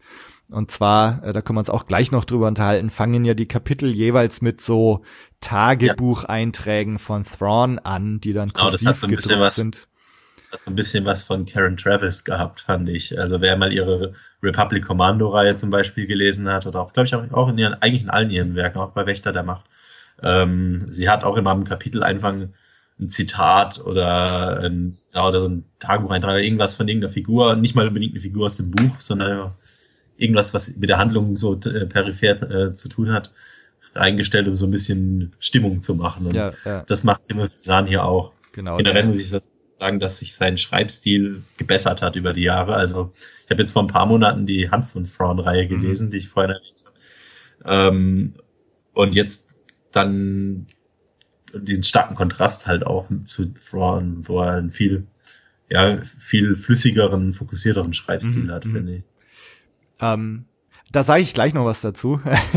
ja. Äh, ich äh, jetzt nur um schnell den Gedanken noch loszuwerden äh, und zwar im Epilog, das der geht eben auch wieder los äh, mit einem so ein kursiv gedruckten Tagebucheintrag von von Thrawn selbst und äh, da spricht er so ein bisschen über über Freunde und so weiter und dann sagt er äh, am Schluss uh, for if one is remembered by a friend, one is never truly gone. Und da dachte ich irgendwie so, dass das so ein bisschen so auf den Charakter Thrawn auch selber Bezug nimmt, ne? Dass er halt von den Fans irgendwie ist er einfach in Erinnerung geblieben und die ganze Legenden, die ganze Legends-Thematik ist da in diesem Satz eigentlich genau. drin, genau, ja. Und das finde ich, also fand ich eigentlich sehr schön, das so am Schluss nochmal irgendwie zu sagen. Ja. Ähm, das erinnert mich auch so ein bisschen genau an wie, also das wird dir jetzt nichts sagen, aber Star Wars Rebels hat ja auch äh, Ahsoka Tano wieder eingeführt mhm. gehabt, ne? Und sie hat immer wieder diesen Satz gesagt, there is always a little bit of truth in legends. Okay, ja. Und so haben die dann eben auch darauf hingearbeitet, dass ja dann Malachor 5 oder ähm, dann auch Thrawn und so wieder den Weg in den Kanon finden. Also ja, das war schon so ein bisschen Teasing von denen. Also, das finde ich geht ein bisschen in, in eine ähnliche Richtung, genau, eben das wenn, wenn die Leute sich noch so dran erinnern, dass es diese Legenden mal gab, dann wird sich auch irgendwann der wahre Kern von diesen Legenden zeigen. Ja, und das ist ja irgendwie auch ganz versöhnlich, ne? Und jetzt ja. Mara Jade, die wird vielleicht tatsächlich nie wieder im Kanon auftauchen, aber mal schauen. ja, in welcher Form? Nie, ne? nee, ich würde auch niemals nicht sagen. Also es wäre natürlich äh, ein Meisterstück, die da irgendwie zu integrieren, aber wer weiß. Also ich würde nicht, ich würde auch niemals nie sagen, was sowas. Ja. Wer weiß, was wir jetzt über Luke lernen im nächsten ja. Film. Äh, vielleicht ja. ist da auch zwischendrin irgendwie Platz für, für eine Frau in seinem Leben. Hoffentlich. Äh, ähm, genau, was, was ich noch sagen wollte, also mich, mich haben diese, diese Kapiteleinleitungen, die ja so ein bisschen so, ja, er redet so über den Krieger und den, den Taktiker und Philosophie, Philosophie, so the art of war, so ein bisschen. Genau, ähm, genau. Ich fand's nur so halb gelungen, muss ich sagen. ähm, mir kam das Ganze so ein bisschen pseudo-philosophisch vor. Also ich, ich fand eigentlich wird es einem so einem smarten Charakter wie er Thrawn jetzt ist nicht so ganz gerecht. Also es ich hatte, kommt drauf an. Ja. Also, also ich fand ein paar von denen waren wirklich ein bisschen holprig. Hm. Ähm, aber im Großen und Ganzen fand ich den eigentlich ziemlich gut. Aber wie du schon sagtest, Thrawn ist eine geniale Figur. Es war ja auch schwierig, dann aus seiner Sicht zu schreiben. Das ja. ist auch was, was Timothy Zahn das erste Mal macht, jetzt äh, seit es diesen Figur gibt, hat es jetzt das erste Mal eine Geschichte aus Thrawns persönlichem Blickwinkel genommen. Und äh, da hat er paar äh, interessante Stilmittel gewählt dafür, zum Beispiel wenn Thrawn Leute beobachtet, dass er dann in Präsens schreibt und das Ganze kursiv gedruckt wird. Bin mal gespannt, ob das in der deutschen Ausgabe dann auch so stehen wird. Ich misstraue den Übersetzern, die Blauer Leder ab und zu ranlässt. Nee, wir hatten wir hatten es äh, in der Jedi-Bibliothek schon mal bei ähm, der Aftermath-Reihe. Da gibt es zum Beispiel eine geschlechtsneutrale Figur oder ähm, asexuelle mhm. Figur, die ähm, nennen nicht-binäre Figur, ne? die ganze Terminologie, ähm, die äh, im Englischen ihr eigenes Pronomen bekommen hat. Okay. Und die Übersetzer haben es einfach gnadenlos mit sie als weiblich übersetzt hat. Okay. Äh, so Dinge, wo ich mir denke, gucken, inwiefern das dann im Februar dann auch von den deutschen Lesern so wahrgenommen wird. Aber das fand ich eben genau mal eine intelligente Verwendung vom Präsens. Ja, ja. ja. Und auch worauf er achtet, zum Beispiel, dass er irgendwie die Temperatur von den Gesichtern seiner äh, seiner Gesprächspartner äh, dann wahrnimmt und analysiert und daraus emotionalen Zustand ableitet und so, was ihm halt auch diesen Alien-Charakter verleiht, der, ja. dass er eben nicht ganz menschlich ist, was auch in der Hand von Thrawn-Reihe immer wieder kam, als Luke und Mara mit den Chiss zu tun hatten, dass sie versucht haben, denen ihre Gedanken zu lesen mhm. und dann irgendwie halt die komplett seltsam fanden, als sie mit denen in Kontakt getreten sind. Also there's something alien about it. Aha, ne? Und aha das fand ich, hat er eigentlich ganz interessant eingefangen auf die Art und Weise. Ja. Nee, also das ist, ich äh, bin froh, weil ich hatte, also ich habe das Buch jetzt auf drei verschiedene Weisen gelesen. Ich habe ähm, also meine meine Vorab-Kopie kam leider als als Buch nicht rechtzeitig an oder dann habe ich es erstmal als PDF angefangen. Da war zum Glück das kursiv gedruckte äh, drin und dann okay. habe ich auf dem Kindle weitergemacht und die Version, die ich da hatte, hatte nix kursiv gedrucktes. Das ah. heißt, wenn ich das nicht gewusst hätte, dass da jetzt äh, alles, was äh, Present Tense ist, dann immer Thrawns Beobachtungen sind, äh, wäre das äh, komplett an mir vorbeigegangen. ähm, und und dann jetzt die die letzte das letzte Drittel habe ich jetzt dann tatsächlich im im tatsächlichen Buch gelesen, wo es da halt auch wieder schön ja, kursiv hast und so. Ich habe es auch auf dem Kindle gelesen, weil auch meine Ausgabe nur ein bisschen äh, auf dem Versandweg äh, ja, verschollen war eine Weile. Also ist inzwischen da. Aber nee, meine Kindle-Version hat es zum Glück äh, okay. äh, drin gehabt mit dem Kursiven. Ja. Sonst, ja, sonst wäre es mir wahrscheinlich ähnlich gegangen. Aber das, ja genau, ich meine, das, das könnte jetzt natürlich sein, dass das im Deutschen, äh, dass das halt einfach ganz brutal alles im, im ja, also es gibt manche übersetzt wird. Genau, eben diese, diese äh, Korrekturzwang haben, wenn eigentlich gar nichts zu korrigieren zu korrigieren ja, ist. Also werde ich auch dann, wenn die deutsche Ausgabe raus ist und dann uns einer von uns, jede Bibliothek, jede Bibliothekaren seine Rezension schreiben wird, werde ich ja nochmal drauf anhauen, dass sie da beim Lesen drauf achten. Ja, ja. Also, das war in letzter Zeit häufiger und ich stelle immer mit Entsetzen fest, was da teilweise übersetzt wird. Das tut mir weh. ja, ich meine, jetzt haben sie, haben sie ja noch eine Weile Zeit. Ähm, ja, man hätte, man hätte Zeit für ein gründliches Lektorat ja. und ja, hoffentlich, hoffentlich. Ähm, verdient. Genau, aber also so insgesamt, also gerade diese diese kursiv gedruckten Sachen, äh, mal abgesehen von den Kapitel-Intros, fand ich es eigentlich alles recht gelungen. Und und ich muss auch sagen, auch auch diese Kapitel-Intros äh, Tagebucheinträge von Thrawn, Gedanken von Thrawn zur Kriegsführung und so. Irgendwann habe ich mich dann auch dran gewohnt, gewöhnt. Und äh, es gab so ein paar, die waren wirklich seltsam oder erzwungen. Also, ja, ja. Zum Beispiel auch, als er dann irgendwie Price vorstellt oder so, in dem einen, das fand ich ein bisschen seltsam, dann oder so. Ich meine irgendwie so, es wäre unmöglich, mein Leben zu beschreiben, ohne dann auch über Arinda Price zu reden. Oder irgendwie so.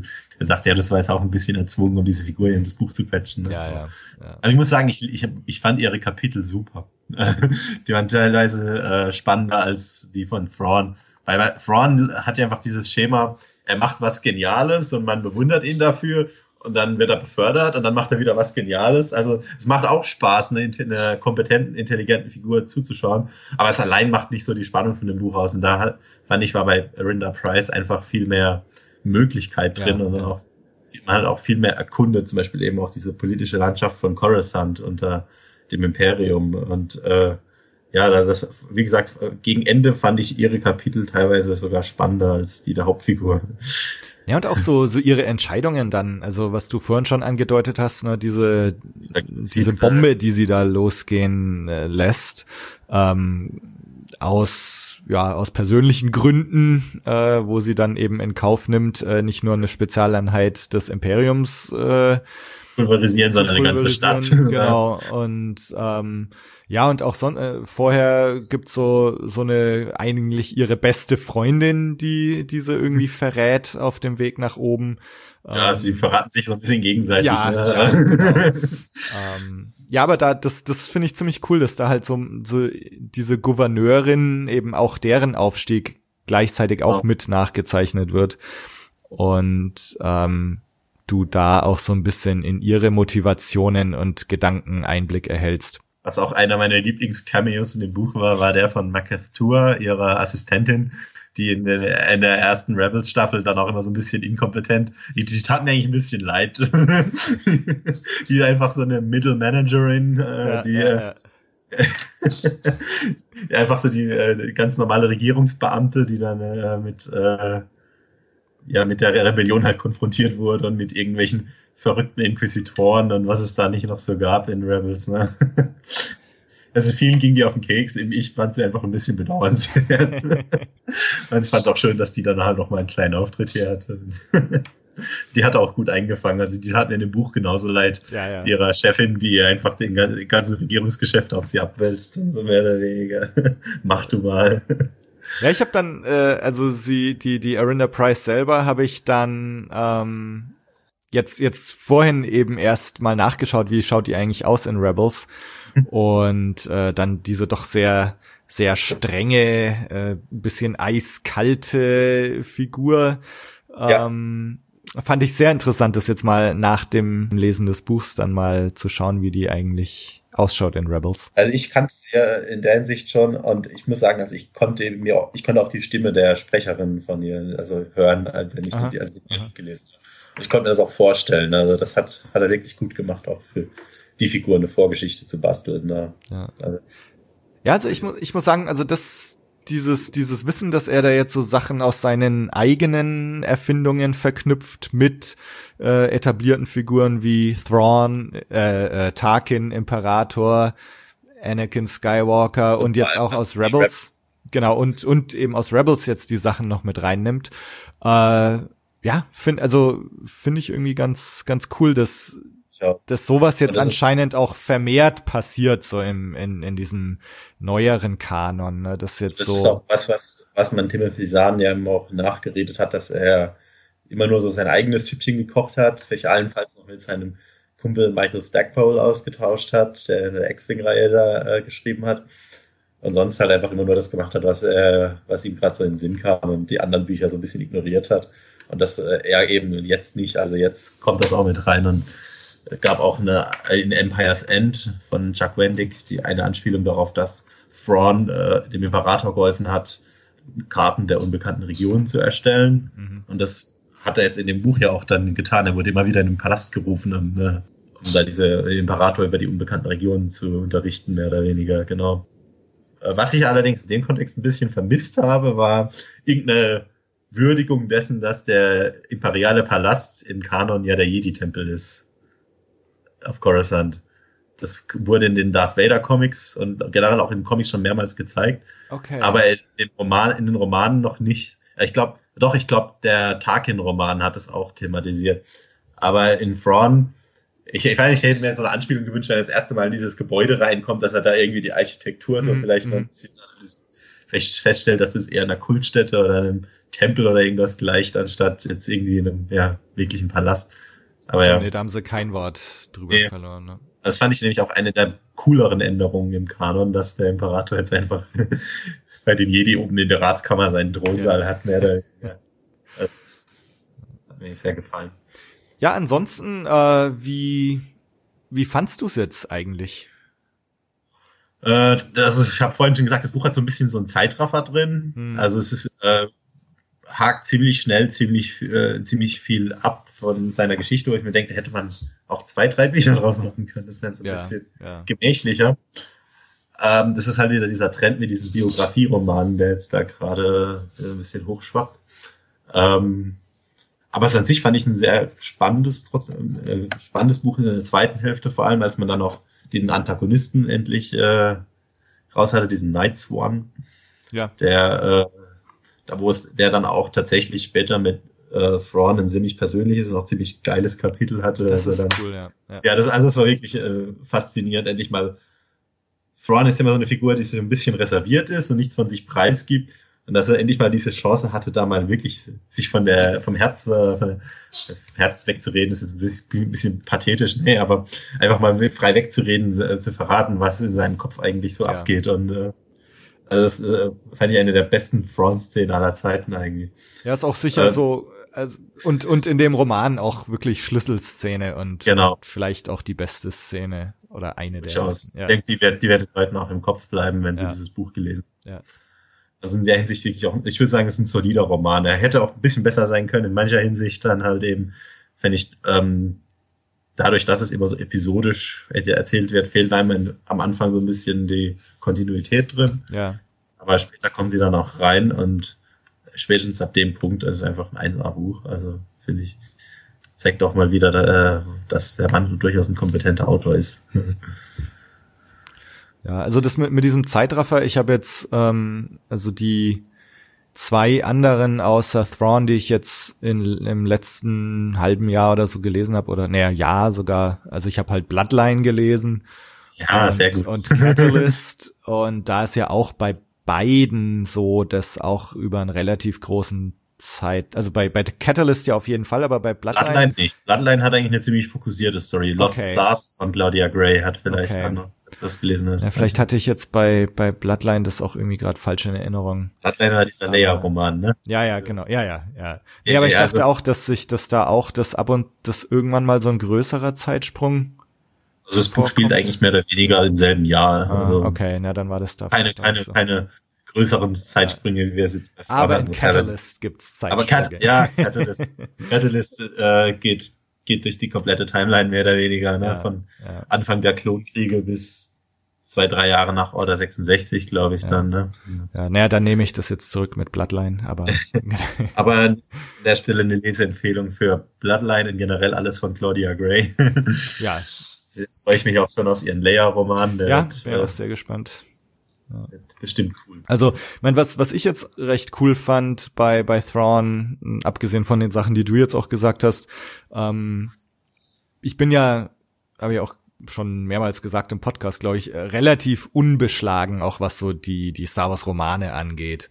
Ähm, und ähm, jetzt mal abgesehen auch wieder von von Catalyst, wo es ja mit Krennic und Co. halt so ein bisschen behind the scenes den Bau des Todessterns mitbekommst und so, war für mich das jetzt bei bei Thrawn mal so ein so ein Einblick in die Taktiken und Gedanken des Imperiums, was ich bisher irgendwie noch nicht so bekommen hatte. Also wie funktioniert das Imperium eigentlich? Was stecken da so für Karrieren dahinter? Ja, Und fand so. ich auch schön, dass mit den Akademien das Ja. wieder thematisiert wird.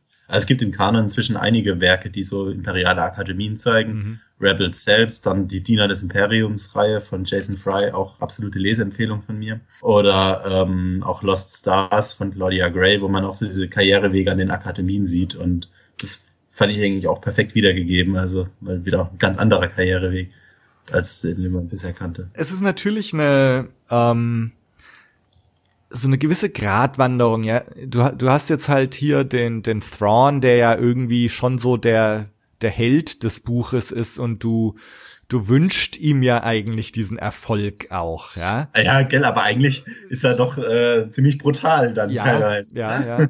Also ich weiß nicht, gab am Ende, glaube ich, irgendwo, ich weiß nicht mehr genau, was es war, aber da hat er dann irgendwas gemacht, was meinem Moralempfinden nicht entsprochen hat. Und an dem Punkt ist mir eingefallen, hey, eigentlich ist der Typ ja, äh, ja, vertritt das Imperium, faschistisches Regime und so, ne? Ja, ja, ja. Ja, ich, also es gibt ein so ein Ding, ich weiß nicht, ob das das war, also da, wo, wo dann die, wo sein Sternzerstörer dann angegriffen wird und er so, so ein paar Kreuzer noch so etwas, äh, unverteidigt da in einige Entfernung hat und dann kommen eben äh, werden sie nicht nur am Boden, sondern auch im All angegriffen. Und er hat da dann auch wieder so einen Trick äh, angebracht, wo er, wo er dann irgendwelche TIE Fighter versteckt hat und dann kommen die Genau. und, und schalten die, die Rebellen da relativ schnell aus oder die Insurgents. Ja. Und ähm, und dann sagt er ja auch, äh, also wenn jetzt Leute fliehen, dann dann lasst sie fliehen, weil dann, wenn die hier erzählen, äh, was hier gerade passiert ist, dann werden die vielleicht auch demoralisiert. Und die, die jetzt aber bleiben, um zu kämpfen, destroy them all oder irgend sowas Ja, sagt ja. er auch. Ja, und ich meine, da wird dann halt auch schon klar in solchen Szenen, er ist halt schon da auch Eben. eiskalt. Ja. Also er ist keiner, der sinnlosen Genozid begeht, aber er ist halt trotzdem Vertreter des Imperiums mit allem, was dahinter steht und Ja, ja. Ja. Und aber da, wo du es gerade sagst mit dem faschistischen Regime, also mir ging's so ein bisschen so wie im Film Der Untergang, ja, dieser der der Hitler-Film da, äh, dem ja auch vorgeworfen wurde, ähm, dem Faschismus irgendwie ein zu menschliches Gesicht zu geben.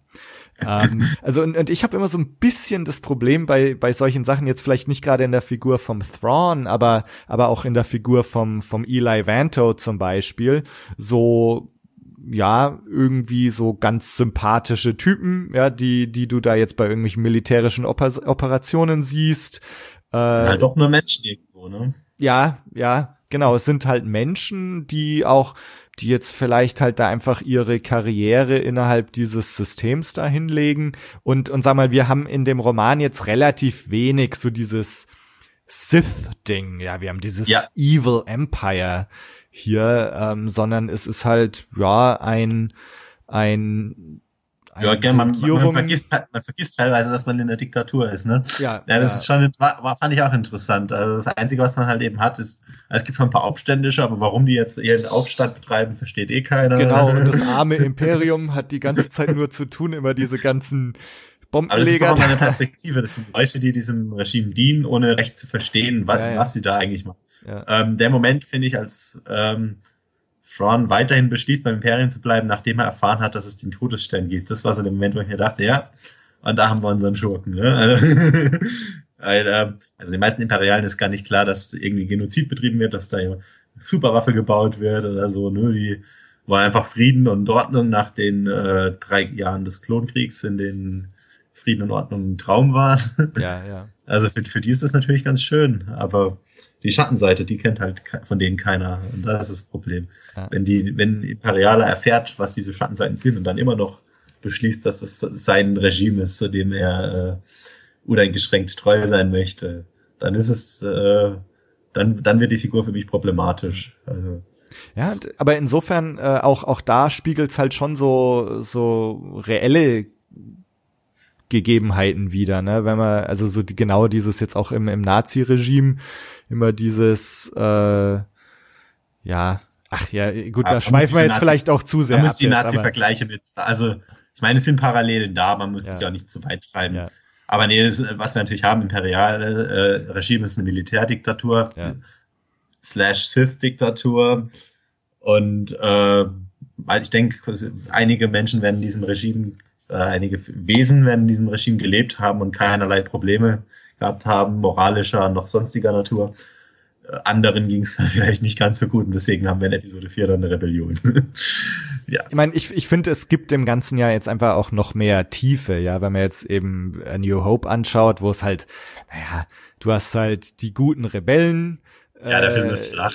die gegen das übermächtige böse Imperium kämpfen und das ist halt sehr schwarz-weiß gezeichnet und wenn jetzt so Romane wie Thrawn ähm, dem Lost Ganzen Stars. so ein gewisse, ja, so, so ein paar Grautöne hinzufügen, ist das schon gut und gibt dem Ganzen halt ein bisschen mehr, mehr Tiefe und eben, Anspruch. Wenn ich mich an der Stelle nochmal wiederhole, genau eben, also das äh, Diener des Imperiums und Verlorene Welten sind auch zwei äh, Romane slash Romanreihen, die äh, da auch sehr gut reingehen in, die, in diese Grauschichten eben. Mhm. Diener des Imperiums, eben genau die Jugendlichen, die im Imperium aufwachsen, zu Soldaten erzogen werden sollen, von denen dann ein paar halt aber dann doch äh, lernen, dass es vielleicht nicht ganz so toll ist. Während in Lost Stars halt eben auch diese äh, Dualismus ist der von zwei imperialen Kadetten, Liebespaar, von denen dann einer zu den Rebellen überläuft, äh, aus Gewissensgründen, während die andere im Imperium treu bleibt, was auch eine ziemlich äh, spannende Dynamik dann auch mit vielen Grauzonen und so ergeben hat. Also da finde ich, da ist es noch viel stärker als in Thrawn. Weil Thrawn hat ja seine klare Agenda, der will in diesem Regime aufsteigen und wenn äh, und nimmt es auch in Kauf. Er sagt ja auch, glaube ich, an irgendeiner Stelle so, ja, ich habe kein Problem damit, Militärdiktatur hier äh, zu betreiben. Hauptsache es herrscht Ordnung und ja, also der ist ja, der, der hat da ja kein Problem mit sowas. Der kommt ja auch selber aus einer ja. äh, eher autoritären äh, Gesellschaft, glaube ich. Ja, ja. ja gut, und, und das ist für ihn ja irgendwie so Mittel zum Zweck immer, ne? Dass genau, er gegen diese, auch eben wieder gegen diese Bedrohung von außen, die da vielleicht kommen könnte. Ähm, ja, also schauen wir mal, was, was da noch so kommt. Aber ja. genau, Claudia Gray, äh, Lost Stars, äh, habe ich schon, ist mir jetzt schon von von mehreren Leuten empfohlen worden. Also, nee, macht dies auf jeden Fall. Werde ich auf jeden Fall mal reinschauen. Genau. Um, ähm, ja, ja, ansonsten war Thrawn halt, es war Timothy Zahn, äh, der am, am so, also wie formuliere ich das? Also ich habe es ja auf Englisch mal gelesen auf Twitter, glaube ich it's uh, Zahn at his sunniest and Thrawn at his brawniest. Also, also es ist äh, genau Timothy Zahn in Extremform und Thrawn in Extremform. Wenn man an Thrawn seine Freude hat, wird man auch an diesem Buch seine Freude haben. Also, gerade auch eben, wenn es wieder darum geht, dass man irgendwie diesem Genie dabei zuschaut, wie es seine Feinde zerlegt. Also ja, ja, wird man in diesem Buch sehr viel Freude haben, glaube ich. Genau, das ist doch schönes Schlusswort. Und ähm, ich meine, ich, ich finde, jetzt sage ich gerade Schlusswort und mach trotzdem weiter, aber ähm, ich, ich finde allein jetzt auch der dieser Event, ja, so es, es wurde auf der Celebration letztes Jahr angekündigt, äh, genau. war ein Riesending, dass er jetzt äh, auch in Rebels auftaucht und, und diese dekanonisierte Figur wieder rekanonisiert wurde. Und jetzt haben wir diesen Roman, der, der dann auch wirklich Thrawn heißt und irgendwie so ja auch ganz schmuck ausschaut. Ja. Ähm, und die Erwartungen waren natürlich entsprechend hoch, denke ich, für diesen Event. Ähm, aber also ich finde es ein, ist ein gutes Ding geworden.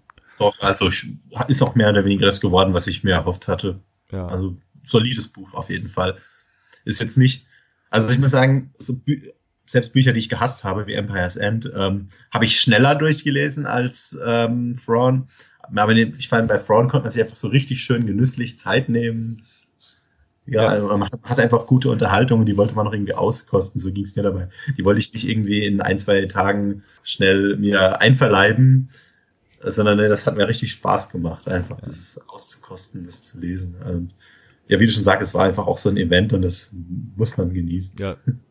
Ja, also ich, ich werde es mir auch, glaube ich, mal wieder durchlesen. Äh, vielleicht tatsächlich mal Rebels anschauen und, und dann nochmal Thrawn lesen. Ich glaube, da hast du tatsächlich auch noch ein bisschen ja. mehr von, ja. Ja, ja ähm, dann vielen, vielen Dank fürs Mitmachen. Ja, danke für die Einladung. Ne? Du bist immer wieder willkommen, falls wir mal wieder uns über irgendein Buch oder, oder so unterhalten. Ja, ja. also jederzeit. Hat viel Spaß gemacht. Ähm, ja, dann vielen Dank fürs Mitmachen. Vielen Dank an alle Zuhörer fürs Zuhören und wir hören uns beim nächsten Mal. Ciao. Tschüss.